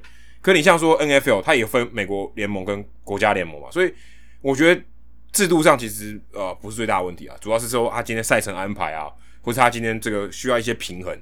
那他需要有这个方法去分开不同的球队。对。那那我今天说，哎、欸，我今天增加两队了。那我现在如果三十二队，那我分区势必没办法五五五嘛，没办法六乘每个分区六个分区都是五队，那我势必可能要做一些调整。也许就后来变成两个大分区，然后再分成三个分区或四个分区来去打。那个时候我觉得比较有可能会去改。那如果说今年这种情况，二零二零或二零二一年，假设没有扩编球队的话，我个人觉得没有什么必要改。对。其实现在的大联盟会变成现在这样，就是美联国联好像没有什么差别，主要是因为两千年的时候，Bud Selig 时任的大联盟主席，他设立了这个统一联盟的办公室开始，而且废除了这个两联盟各自有自己的联盟主席跟办公室的这样的情况。大家知道，早期在两千年以前哦，美联跟国联他们是有自己的执行长的，不像现在只有一个这个统筹的大联盟主席。以前大联盟主席底下，呃，两个联美联国联各有一个，但蛮虚的，很虚啊。然后以前早期的时候，其实美联国联他们会自己管自己的裁判，所以美联跟国联的裁判他们还有自己的判决风格，不太一样。那后来 Bud Selig 设立这个统一联盟办公室之后呢，两联盟存在的目的，就像刚刚 Adam 讲的，比较只就是像划分两个组的概念，就是把划分两个组。那唯一的差异只像 DH 制度的差异。那这个只是一个刚好，对，只是刚好。那后来哦，我觉得未来啦，DH 制度就会全面导入了嘛，所以两联盟就真的。完全没有差异喽，就只是名称的差异，就是分组的概念而已。然后我的想法跟 Adam 一样，我觉得也不用取消，因为它是一个很有历史性的东西。那棒球美国职棒它本来就很重视历史的一些传统文化的脉络。那美联国联这个它那个 logo 你就看看得出来，它是很有历史意义。老鹰，对，很老。两只老鹰，然后两只老鹰长得不一样。对，那我觉得你其实没有必要去刻意取消，它就是这一个品牌的一个很重要的历史的存在，它的一个足迹啦。虽然它现在已经没有实质上意义，可是作为一个分组的概念，我觉得把它分成美联跟国联很酷啊，对不对？但我觉得以后可能会拆掉啊，就是球队可能会换联盟哦，可能会或东区、东西区分成别的分区方法，或者是更更多分区啊，东南区、东北区、西南区、西北区分的更多区，为了也为了赛程了。对啊，就是当然，我我是觉得你底下要再怎么分，我觉得都可以，但国联跟美联这一个两个大分组的概念，我觉得可以保留住，这样子。诶、欸，明星赛也才有这样子的一个两联盟对抗的概念嘛，我觉得还不错啊。不，NBA 就东西区对抗，对啊、或者还有别的。可是我觉得东西区就很无聊啊。对，或者 LeBron James 跟 Giannis 啊两边互分这样。东西区就是你会觉得很就是比较平平凡平凡一点啊。你说美联国联，诶、欸，听起来就比较厉害一点。那干脆民主党跟共和党好了。欸、也可以啊，你要你要挑挑争端嘛，你要引战的话，这样也可以。或是白人对 minority，或者蓝绿什么之类的，白人蓝绿白人队跟。非白人队，这样打起来感觉感觉蛮可怕的，对点政治不正确。对啊，印第安人组或者什么西西西班牙人组织、西班牙裔组之类的。哎、欸，可是没有啊、欸，那个 Futures Game 就是这样啊，美国队对世界队，世界队，对啊，但世界队就这就是某种程度上是 minority。对啊，对啊，就是非美国的都都是这样子。好，接下来是获得提问满贯炮成就的 Bruce。他今天看转播的时候，正好听到主播戏称皇家田径队找了一群快腿打比赛，要把盗垒进行到底。但转头一想，其实不光有盗垒王 Mondesi，去年美联的全垒打王也是在皇家。再转头一想，一个队同时拥有全垒打王和盗垒王的情况下，居然还输超过一百场比赛，这么惨，感觉也太离谱了。再转头一想，问题来了，还有像二零一九年皇家队一样，同时拥有全垒打王和盗垒王，但战绩更惨的球队吗？首先要澄清一下哦，Bruce 可能有一点点这个记忆上的错字哦，因为二零一九年皇家其实没有同时拥有全垒打王和盗垒王。那 Jorge Soler 是二零一九年的全垒打王，美联全垒打王没错，但是呢，盗垒王不是 Whit Merrifield。呃，Will Merrifield 是二零一七跟二零一八年的盗垒王，可是二零一九年的盗垒王是 Mallex Smith 水手队的零号探员。对，当然去年哦，Merrifield 盗了很多次盗垒，可是他不是去年的美联盗垒王，所以可能有一点记忆错失。但是我能理解 Bruce 想要问的问题的这个概念。那 Mondesi 多少次？Mondesi 四十三次。好，所以输 Smith 一点。三次，对，所以 Mondesi 也不是去年的这个美联的盗垒王。那皇家队二零一九年的战绩是五十九胜一百零三败哦，胜率三成九七，真的很烂很烂哦，败败的球队。但但其实你想，他十场也赢了快四场，其实也没那么烂诶。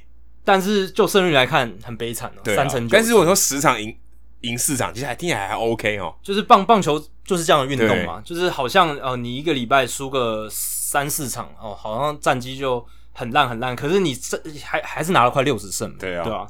那历史上呢？哦，布鲁斯讲的那个情况，虽然二零一九年皇家队不是，可是历史上真的有发生过，而且发生过二十次，就是联盟的全垒打王跟盗垒王都在同队的情况，就是打 long ball 跟 small ball 都在同一队。对，那胜率最差的是二零一六年的酿酒人队，那还蛮近的，对，很近，四成五一的胜率。那那一年他们是 Chris Carter，他四十一支全垒打并列全垒打王，然后 Jonathan Villar 六十二次盗垒成功，盗垒王都在酿酒人队。那那一年的胜率最差的，呃，就是这种球队胜率最差的，就是二零一六年这一支酿酒人队，只有四成五一的胜率。但是呢，通常啦，你拥有联盟全垒打王跟盗垒王的胜率都不会太差。我把这二十次这种发生这种情况的球队的胜率全部平均下来，是五成八一的胜率，非常高啊，非常厉害的球队。如果这是一支球队的话，而且呢，就只有两支。胜率不及五成的球队哦，除了刚才二零一六年的酿酒人，另一支就是二零一七年的马林鱼队哦，所以皇家差一点点就要缔造史上最差的记录。皇家队如果 Mondesi 到四个垒包，就是再多到四个垒包，二零一九年的时候，他就能让皇家队成为史上，即便你拥有全垒打王跟盗垒王，然后战绩还是这么烂的一支球队。看得出来投手真的很重要，投手很重要，对对对，因为你没有提到赛扬奖，真的真的。所以呢，哦，我来回顾一下，就是大联盟史上有哪一些这样的球队，就是联盟全垒打王跟盗垒王都在同队的情况。二零一七年马林鱼，这个大家应该记忆犹新啊，Giancarlo Stanton 五十九轰，Dee Gordon 六十轰，两个都不在了，呃，不是六十轰六十盗，讲错，但两个都不在了。那那一年马林鱼是七十七胜八十五败，四成七五的胜率，就想说 Stanton 都已经五十九轰了，你还能打出这种胜率？因为那一年 Jose Fernandez 已经挂了，对。如果 Jose Fernandez 在，我觉得他们至少是一支五成胜率的球队，欸，这应该是肯定的。对，然后接下来国联有发生过十一次哦，一九九六年洛基队五成一二的胜率，Andres Galarraga 四十七轰，然后还有 Eric Young Senior 五十三盗，然后一九七零年的红人队一百零二胜六十败，六成三的胜率非常高哦，然后是 Johnny Bench 四十五轰，然后 Bobby Tolan 五十七盗，然后一九五三年的密尔瓦基勇士五成九七的胜率，然后。Eddie Matthews 四十七轰，Bill Bruton 二十六盗，二二十六盗就盗垒王了。那个时候好像不太流行盗垒。然后一九三二年的费城人五成零六的胜率，Chuck Klein 他是身兼盗垒王跟全垒打王啊，三十八轰，然后二十盗。一九三零年小熊九十胜六十四败，Hack Wilson 哦，大联盟史上单季的这个打点王，单季快两百分打点的，他那一年五十六轰，然后 Kiki Kyler 三十七盗。然后一九二八年，同样的组合，小熊队九十一胜六十三败，Hack Wilson 三十一轰并列，然后 Kiki Kyler 三十七盗。然后一九二一年纽约巨人队九十四胜五十九败，High Pockets Kelly 他打了二十三轰，是那一年的全垒打王。然后 Frankie Frisch 四十九盗。然后一九零三年的布鲁克林 Super Bass 七十胜六十六败，然后 Jimmy Shaker 九轰。然后也是 Jimmy Shaker 六十七盗，哦，那个时候九轰就全垒打王了。那个、对，因为那个时候没有什么 power 啊，死球年代。对啊，我们之前讲了。然后一九全垒打墙超远，对，全垒打墙超远啊，然后球很烂，哦，打不出去，都很正常。然后一九零二年的海盗，哦，一百零三胜三十六败，这个是胜率最高的，七成四一。Tommy Leach 六轰就全垒打王，Honus Wagner 这个名人堂球员四十二盗是盗垒王。美联的话发生过九次。哦，一九九五年印第安人，哎，已经二十五年没有发生过了，所以美联要加加把劲。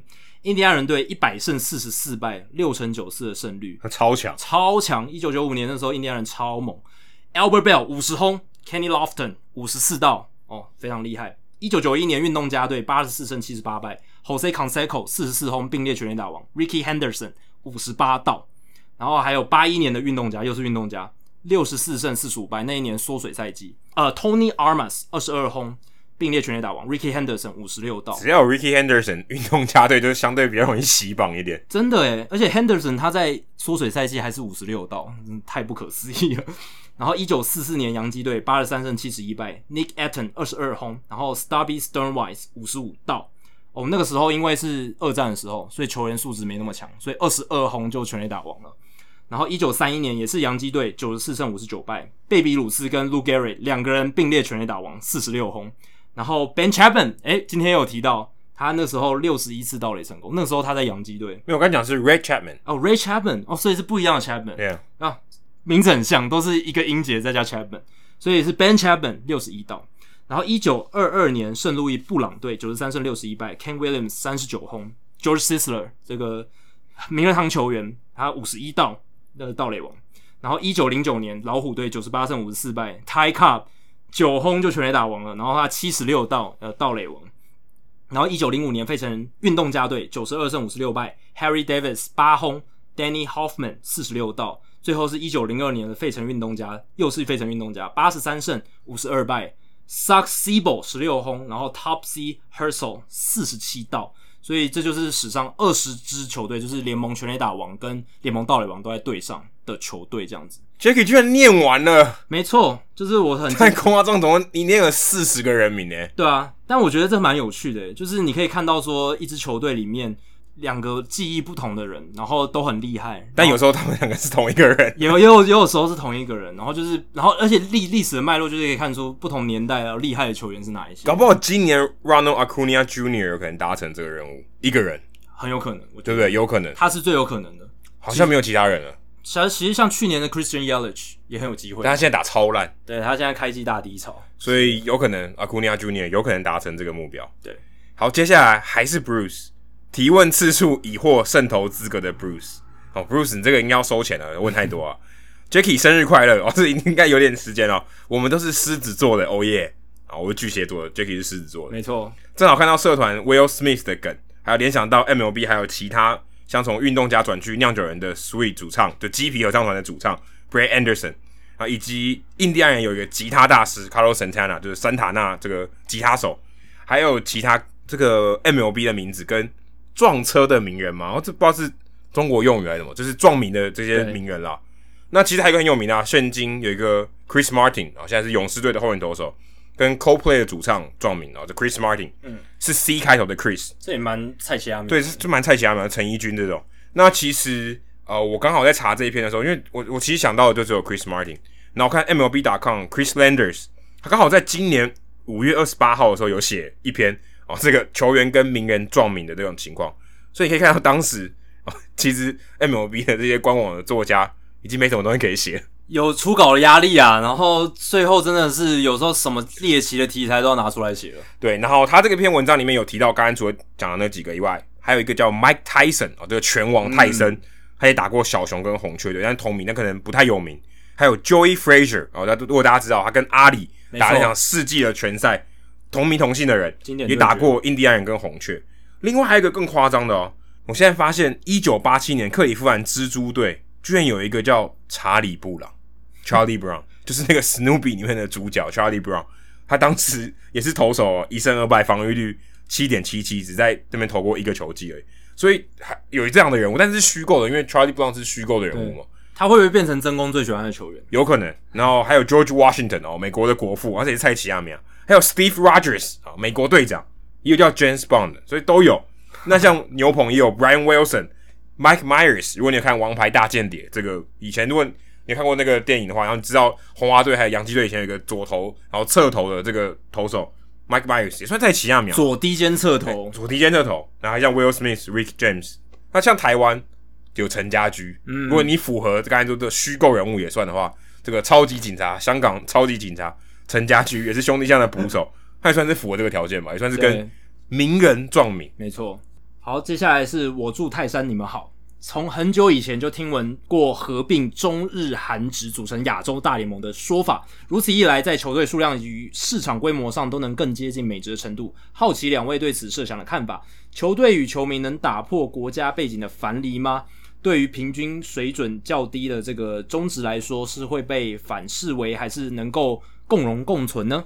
诶、欸，我觉得如果今天要有这个联盟合并联盟这个想法的话，其实我觉得应该是你就不要想说。职业联盟的高低了，这应该已经代代表，如果你有这个想法，有办法去做的话，这个应该已经不是一个条件了，就是应该一定要符合的了，就是你今天实力一定要差不多，大家才可以交流嘛。基本门槛哦，不然很怪，不然就是有像呃像小联盟也有升级这种制度，不然有点怪，不不能说中职就是一 A，然后韩职二 A，日职三 A，但很怪嘛。就是你不能有这样这个概念的想法，你就是一定要说你要来组一个大联盟，就是所有都要一视同仁啊。对，就是例如好像就像你不能说加州就比较强，德州比较弱，不行，对不对？就是大家全部都是在一体的，都同一支同同一个联盟。就某种程度上，大家日韩台哦是一起的，所以就没有分谁强谁弱。因为如果你有分这样的话，基本上就打不下去了。对，我想呃，我祝泰山你们好，他只是说出一个事实的现况啦，就是目前是他是，但是他他是想想想想说，就是说在这样情况下还有没有可能发生？对，但如果今天要发生，我觉得这个是一定要，就大家的实力差不多，嗯嗯嗯、这才有可能发生。然后如果今天发生了，那我觉得最大的问题是国家跟种族的藩篱，是很大问题。再就是大家都说不同的语言嘛，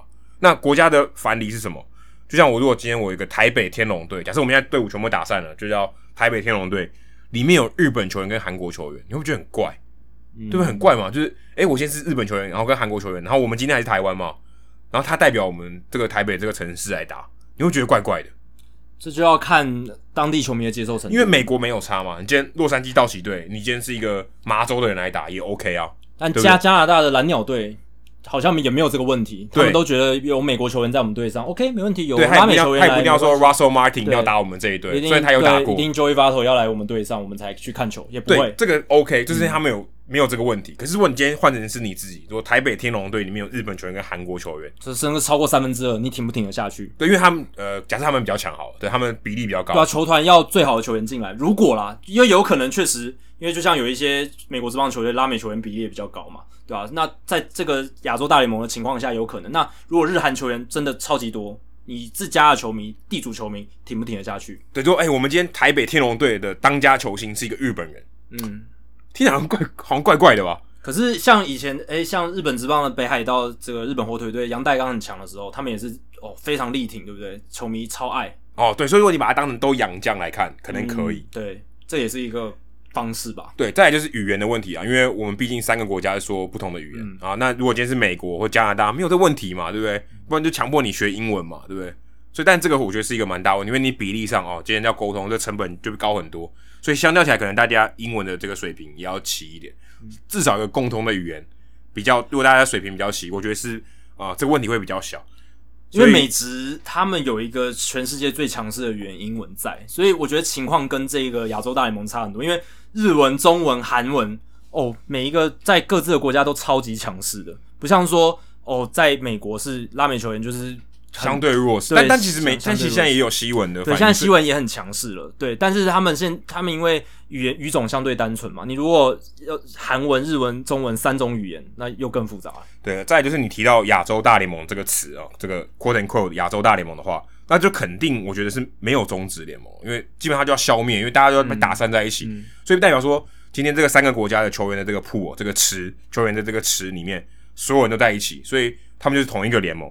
那如果中华职棒还要存在的话，它可能就变成一个低阶联盟，里面二二 A，就是可能是小联盟，就二军或三军或这种情况才有可能还存在一个叫中华职棒联盟。不然，如果你有一个亚洲大联盟啊，我觉得中华职棒联盟应该就会消失，就就会解散了。我觉得，不然就对啊，因为这样有点怪嘛，就有点像，我觉得有一点点像以前呃大联盟这个种族合并之后啊，黑人联盟就跟着消失。对，有点像这样，因为除非你是独立联盟啊，就不是说我们说职业联盟，对对对，这样的话。如果今天要有一个依附在这个底下，还有一个职业联盟，就很怪，应该也不太可能发生这种事。嗯，所以我觉得，如果今天有这样的话，就不会不会有终止的存在。但我个人觉得，这个想法除了刚刚我们遇到这些问题以外，其实是蛮合适。因为如果距离，然后这个规模，其实做起来应该是有机会，就是哦，东方跟西方各有一个很大的这个棒球联盟，职业化很强的这个联盟。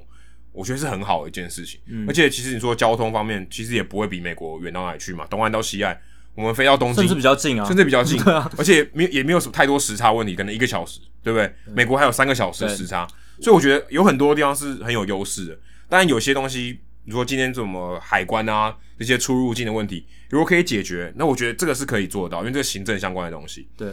再就是刚才讲的，就是那种，诶、欸，如果今天语言的隔阂、种族的，没不能说种族，国家的这个藩篱，你会觉得有存在的话，我觉得是比较难。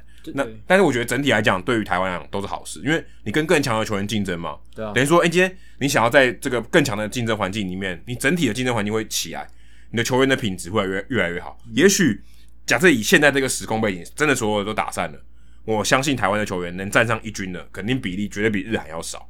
对。但是如果今天打散在一起，这个比例我觉得慢慢会越来越趋近，就是市场会变大嘛。那市场变大，这个经济诱因变强，有越来越多人会愿意投入这个职业棒球运动的这个设想，或者去追逐这个目标。对，所以我觉得这个确实是一个 idea，可以去未来长期去做发展的。但是我自己想啊，从一个比较现实面来讨论这一切的话，如果你是日韩职棒，或是日韩的这些棒球发展的角度来看，有点好像是我们中华。不能说中华职棒，就是我们中就是台湾的棒球去蹭人家的这个市场，所以我觉得第一个满足条件就是至少这个实力要接近，对，要接近，不然很不然很难谈。而且就现实面来看啊，我们就是组织规模、经济就是市场的水准、硬体设施哦，都还不到日本之棒等级。我觉得差蛮多，我们连巨蛋现在还没有，对，至少在我们录音的这个时候，我觉得单就球场就好，球场我觉得是最大的问题。你说你人家这些日本、韩国球队来比赛，哦，那个球场的水准落差很大的话。人家能不能接受，对不对？你这个都是一个很大的问题。不过至少球场，我觉得还是钱可以解决的问题，对不对？对，至少你愿意花钱，然后政府愿意支持盖球场，对啊，这就是现实面的问题。对，对我觉得至少还相对起来比较容易解决一点。对，那还有其他现实面的问题，包括说，因为就就目前现在来看啊，日韩球员他们的薪资水准比我们高很多。那到时候如果就像 Adam 讲，当然前提，如果你前提是设定说水准都变一样，那就没有这个问题。会接近，对，会接近。可是如果你要近十年内发生的话，我是觉得很难的一大原因就是这个薪资的落差是一个很大的障碍。再来就是说跨国移动会增加现在目前球团所需要支付的这个开支嘛？但 A 可是 A B 有做得到。对，ABL 就做到了。对，对，所以其实我觉得这个还好，现实层面应该是做到，可能很辛苦。对，但我觉得做得到。球员要重新适应他们的 schedule，他们要一直搭飞机，而不是可能坐巴士一两个小时、两三个小时就到了。所以这个也是一个问题。那我觉得现在啦，我觉得我们现在能做的就是用目前我们在我们在纬度比较低的地方，我们冬天的这个优势，像我们这几年有在办的这个冬季联盟，我们可以让这个冬季联盟举办的水准提升。让球场赛事水准变得更好，行销宣传做得更好，每年吸引很多高品质的日韩选手。他们知道说，诶，台湾有一个很棒的冬季联盟，我们去打，或者是美国、拉丁美洲，如果他们愿意的话，也来台湾打之类的比赛交流。我觉得这个是现阶段可以做到，而且对台湾棒坛这种刺激还有效益上面，我觉得是一个很棒的做法。其实你这样讲起来，冬季联盟假设现在是一个种子，所以最后冬季联盟扩大到一个，对啊。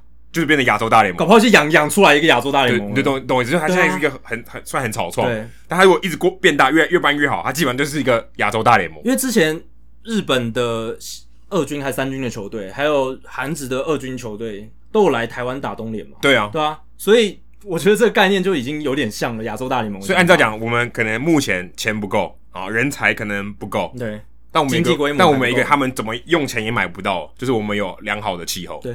这个是我们我们的冬我们的冬天，我们的纬度就是比较低。对，这个对你们没办法。对啊，你们又不可能把日本岛整个往南移。对，所以这个也许是一个好的发展机会。嗯、如果今天说我们要借此啊培养我们的国际人才，培养我们的国际球场，然后培养我们的竞争力，或许东盟是一个真的不错的办法。就把起始点，就把东盟当做把养大，变成亚洲大联盟。对，一个试办的场地嘛，嗯、看看能做到多大，看能做的多好。我觉得这是一个很好的想法。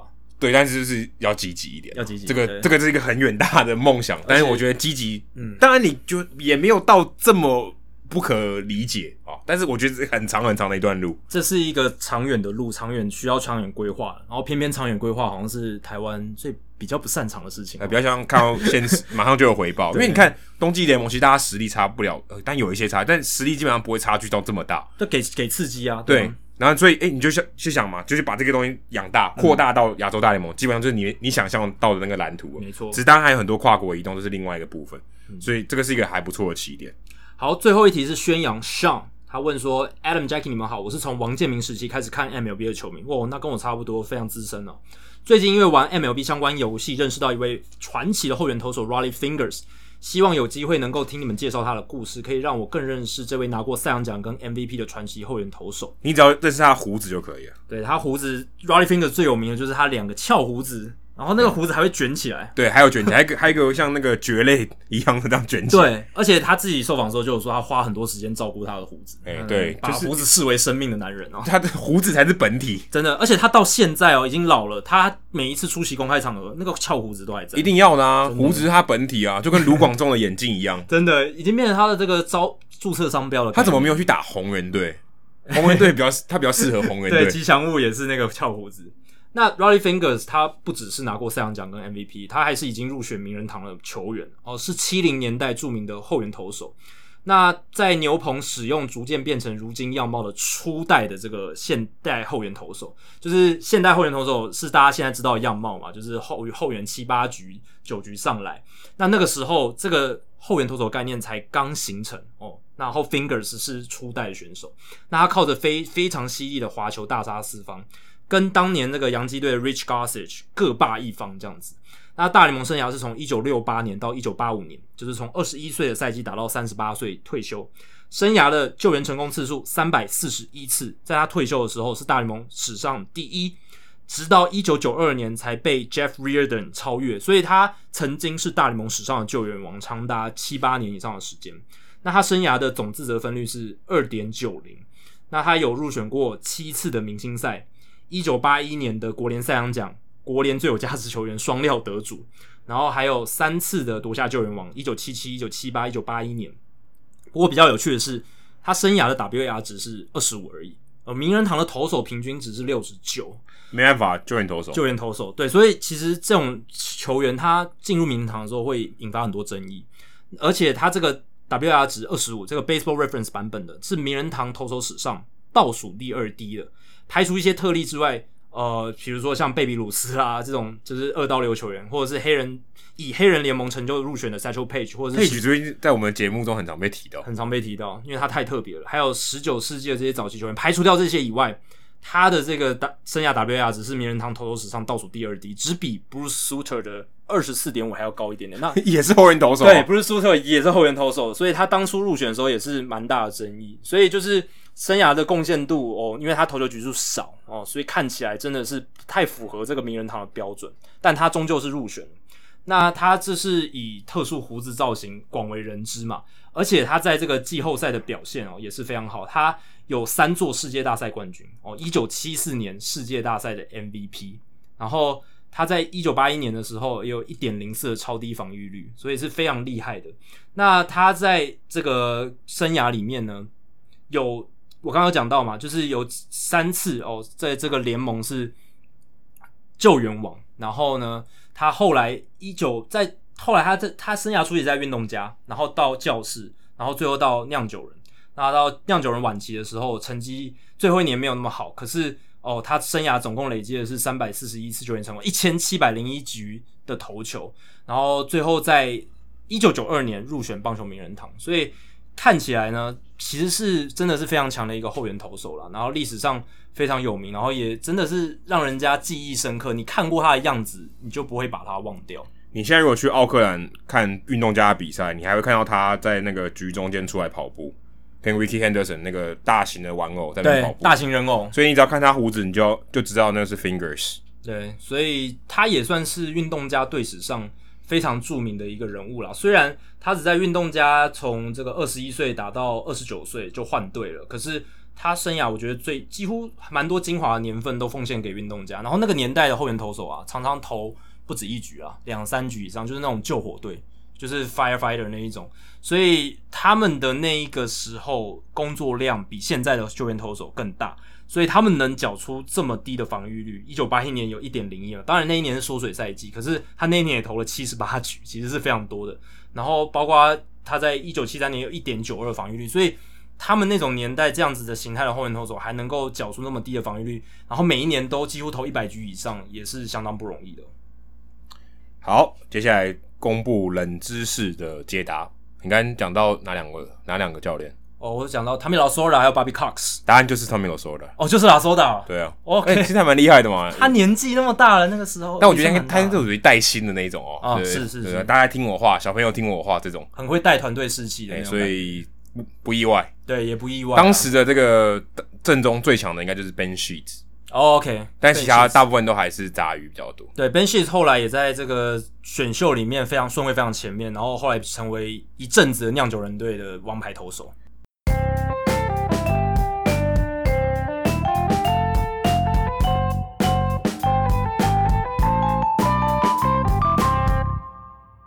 接下来进行本周的人物来讲单元，Adam 这个礼拜要介绍谁呢？哇，我们快要录两个小时了。嗯，对，时间已经快到两个小时了。我其实没有什么感觉，我其我自己，你不知道听众觉得是是一次一口气听到这里，还是？对，大家可以分享一下你在听到这一段的时候，你的心里的想法是什么？你的感受是什么？你是意犹未尽呢，还是觉得够了？你们两个可以闭嘴了？还是你是两倍速在听，所以现在才一个小时？对，之类的，可以跟我们分享一下。好好好。废话不多说，人物我来讲，因为我们刚刚这一集一开始前面有讲到 Eddie Alvarez 斜杠球员啊，现在最夯的这个词。那我再分享另外一位，他从板球到棒球再到摔跤的斜杠球员，够斜杠，杠够多了，够斜杠了吧？而且其实这个球员大部分都认识哦。我们因为我们现在今天要讲，我们都不能讲球员嘛，所以我们今天介绍的角度他是摔跤手。嗯哼，他不是球员，他现在是摔跤手。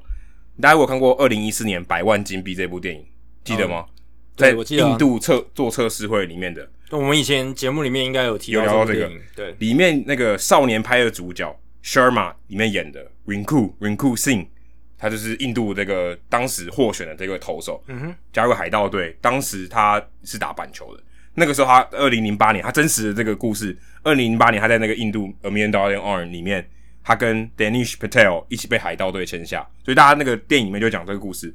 当时在他测试之前，他打板球，所以他是板球选手。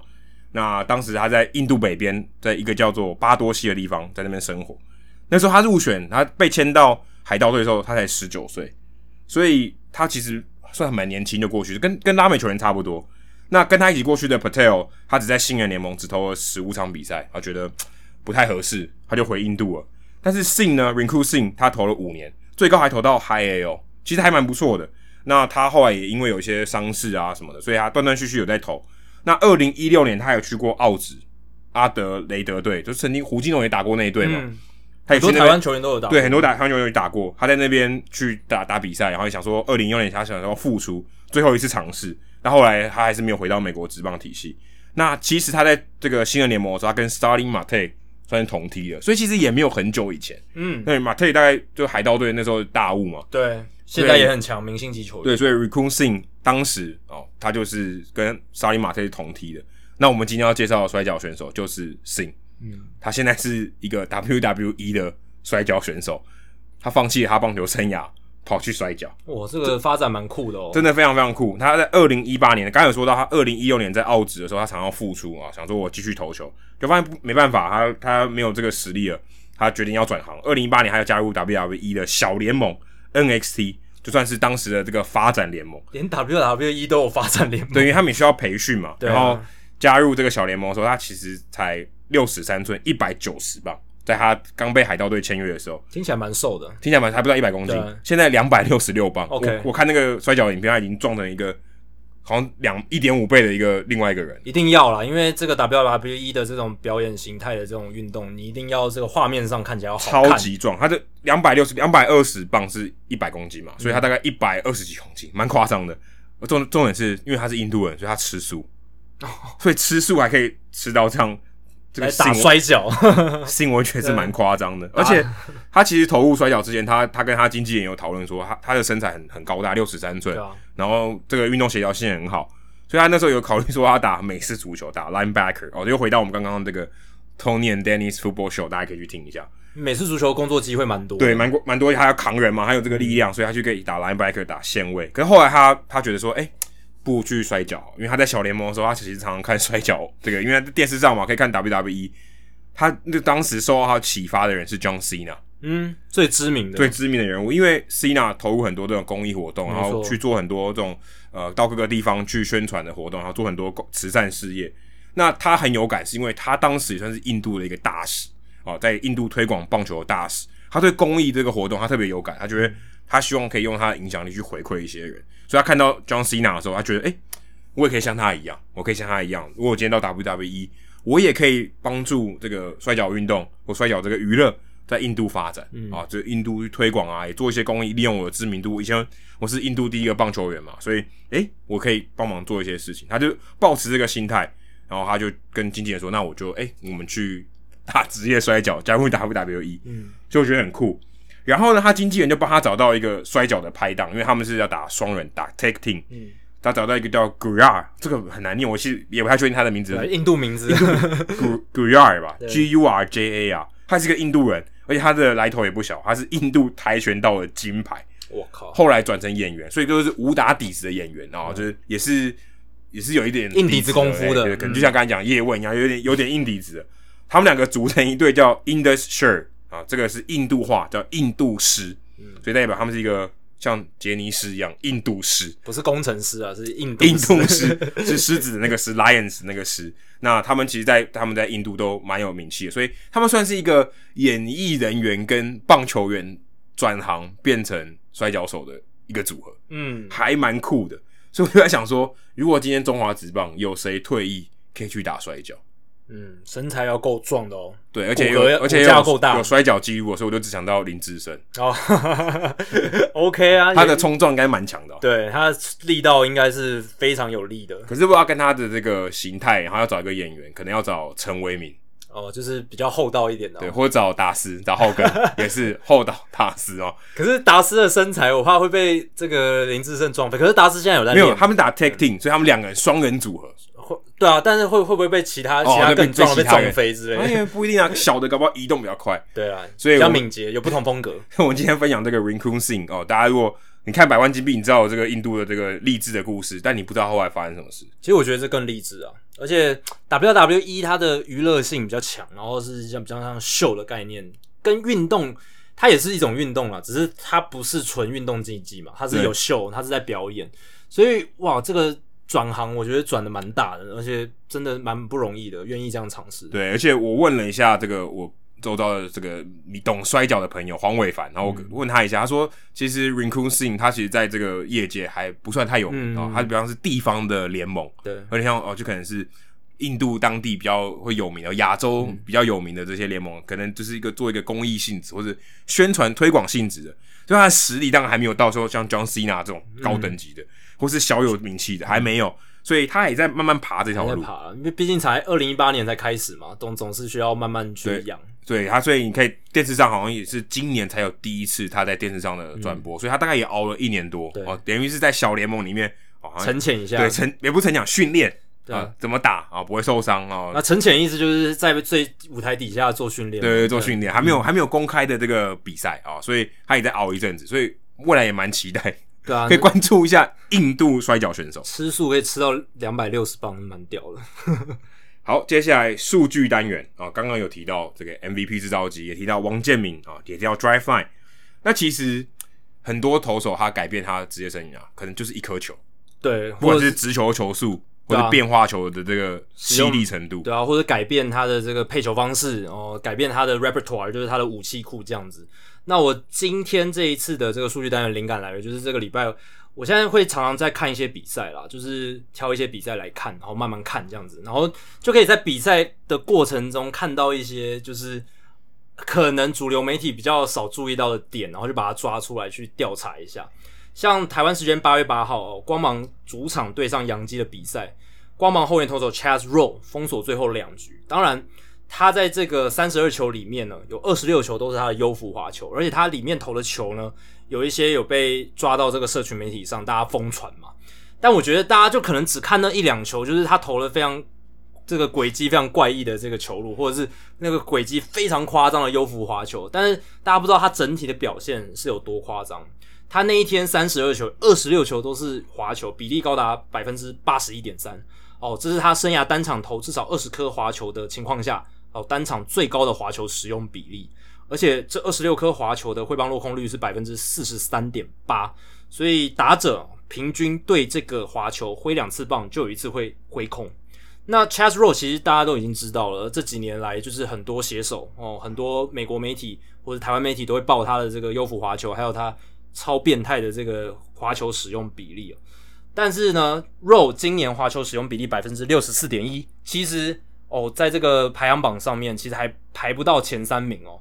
本季呢，所有投至少五十球以上的投手当中，滑球比例最高的前十名啊，前三名分别是哦，Matt Whistler、Sergio Romo 还有 Sam Howard，然后第四名 Brian Abreu，第五名才是 Chaz Roe，所以百分之六十四点一排到第五名哦。然后后面是 AJ Cole，第七名 Tyler Kingley，就是我们刚刚节目前面有提到的，本来在马林鱼，现在在洛基队表现很好的后援投手。还有 Sam Selman、Glenn Sparkman，还有 Sean Anderson，这是哦比例前十高，滑球比例前十高的今年球季的投手。那这些都是呃至少投五十球以上的投手里面的结果。那他们的滑球使用比例都超过百分之六十。然后呢，他们的滑球的这个预期加权上垒指数。这个加权上垒指数呢，就是你就把它想成进阶版的这个上垒率来看就好了。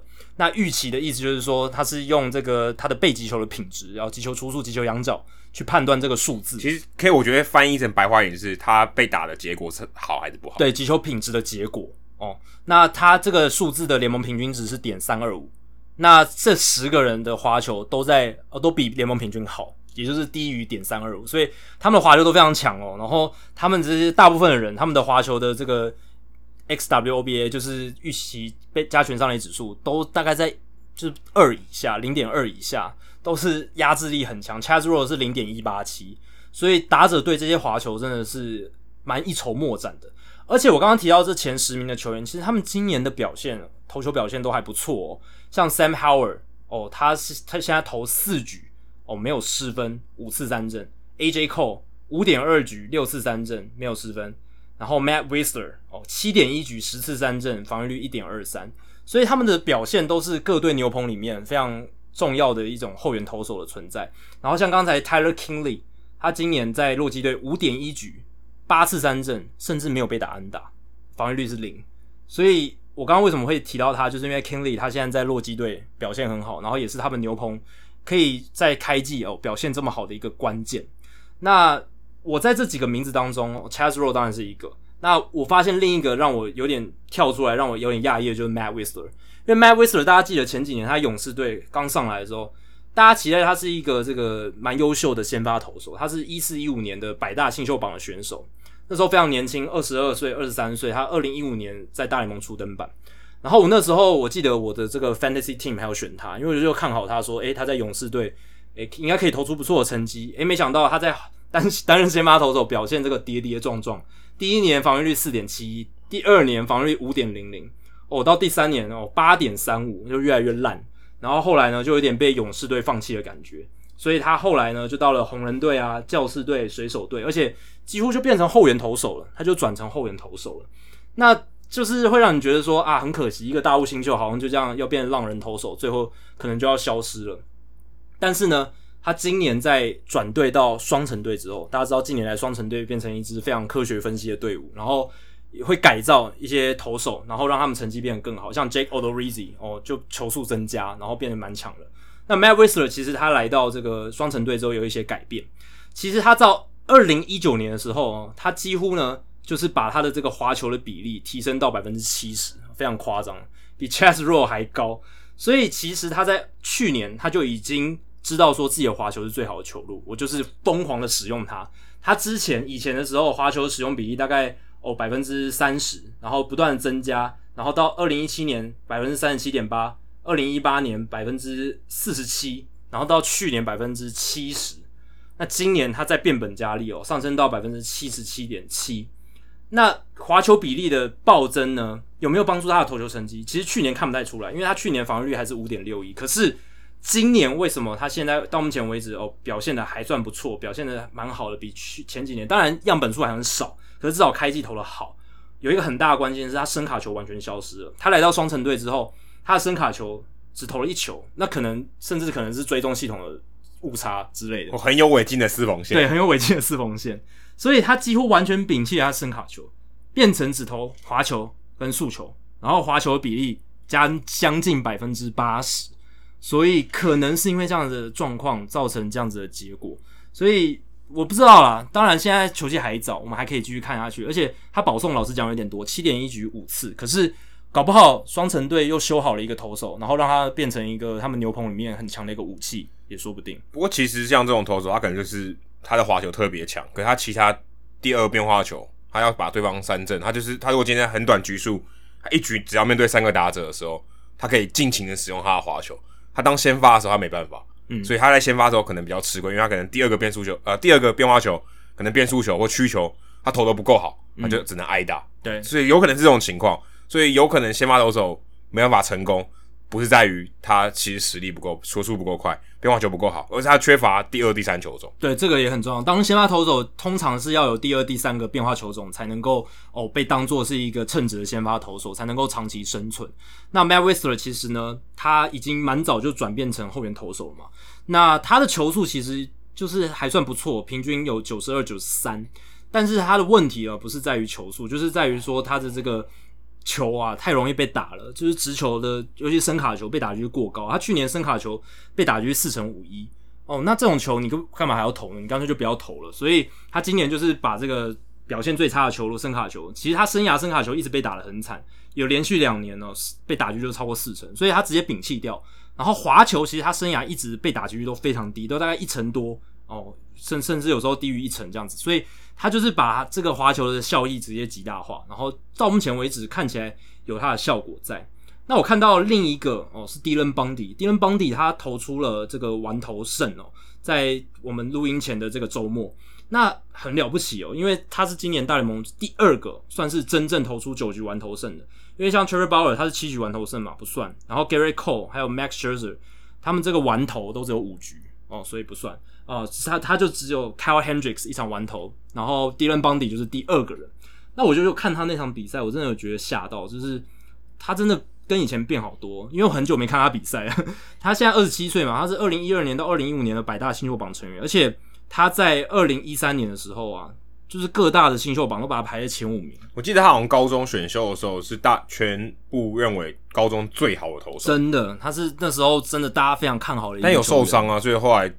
就也降下来。对，其实他二零一二年的时候就上过大联盟，而且那时候球速很快。他刚被选进来的时候就火球派投手，就是哦可以吹到一百英里啊，然后变化球又非常好，所以大家非常看重他。可是后来二零一二年结束之后呢，二零一三年他动 TJ，然后一直受伤，然后球团又很保护他，所以他后来直到二零一六年哦才又回到大联盟。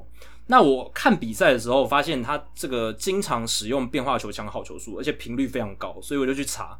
他今年手球的变化球比例是百分之四十八点八哦，那联盟的平均是百分之二十九点九，所以他手球投曲球或滑球的这个比例是非常高的，每两球就有一球是这样。那这个跟他以前的赛季其实也是涨幅非常大，比，去年的百分之三十一点八涨了百分之五十五哦。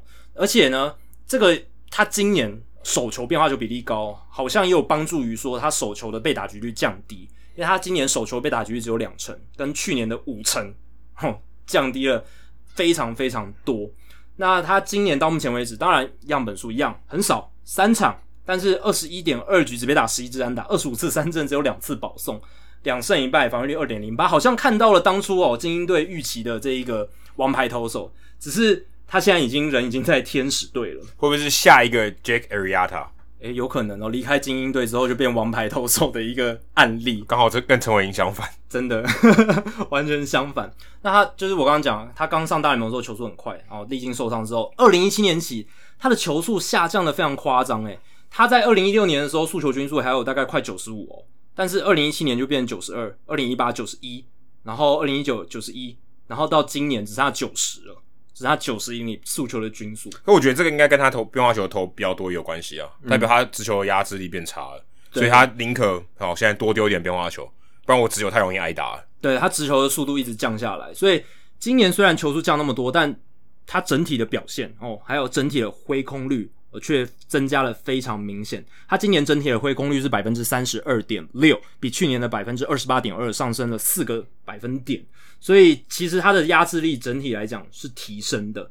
那我觉得这就跟它的这个变化球的使用比例提高有很大的关系哦，因为它今年的滑球使用比例将近百分之三十哦，变化球包括曲球都提升，变速球也提升，所以它的变化球使用比例大幅增加，然后速球的使用比例创下生涯新低，只有百分之三十二点八。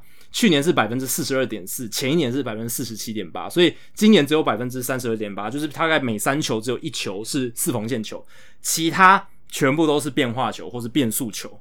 然后我我看他的变化球，他的滑球其实非常犀利，然后他的变速球往右打者内角窜的位移也非常明显，所以他的变化球跟变速球其实品质非常好，所以难怪他现在就是因为加上速球降的关系，他就是大量运用这一些变化球路。然后呢，提高他手球使用变化球的比例，而且他的一个能力就是他能够用变化球抢好球数，所以这也是他为什么会把很多第一球都使用变化球的一个关键。你要有这样的能力，你才能比较愿意在第一球去投变化球，不然你一开始就陷入球速落后，其实是一个很大的劣势。所以他今年八十颗第一球，他有三十九球都是变化球。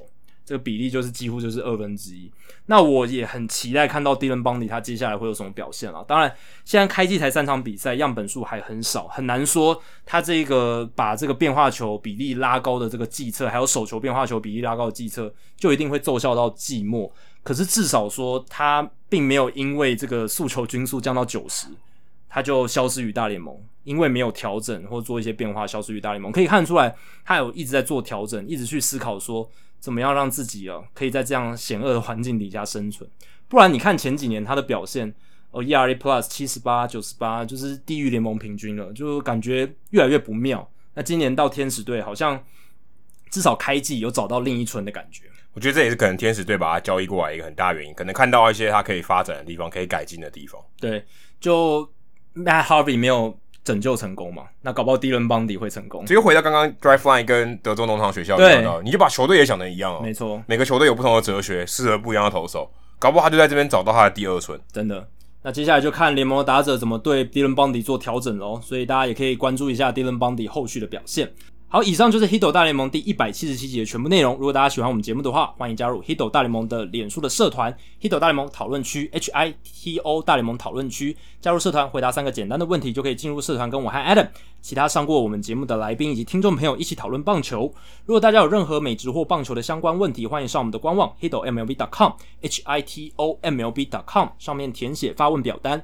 我们会尽可能在节目一个月一次的听众信箱单元上面，统一回答、讨论、分析大家提出的想法还有问题。如果你想订阅我们的节目，也很简单，详情上我们的官网 hitomlb.com，上面都有订阅方式的解说。不管你用电脑、手机、平板，作业系统是 iOS 还是 Android，都可以免费订阅。如果是 Spotify 的使用者，也欢迎在 Spotify 上面直接订阅我们节目。最后，希望大家到 iTunes 的 Podcast 专区，在 Hito 大联盟的页面底下给我们评分还有留言。给我们回馈，让我们可以做得更好，也让还没有听过《hit 大联盟》的朋友能更快速的了解我们的内容还有特色。如果写得好的话，还有机会在节目中被念出来哦。那今天节目就到这里，谢谢大家，拜拜，拜拜。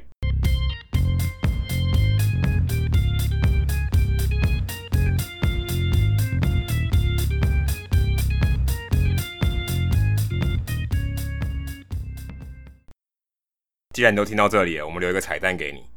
八月十五号的时候，Eleven Sports 的 Twitter 会有 Adam 跟 Jackie 第一次在中华职棒的英文转播合体，没错，所以你千万不要错过这个历史的大事，请大家到时候要锁定这个 Eleven Sports 的 Twitter 转播，然后 Twitter 上面给他刷爆，对，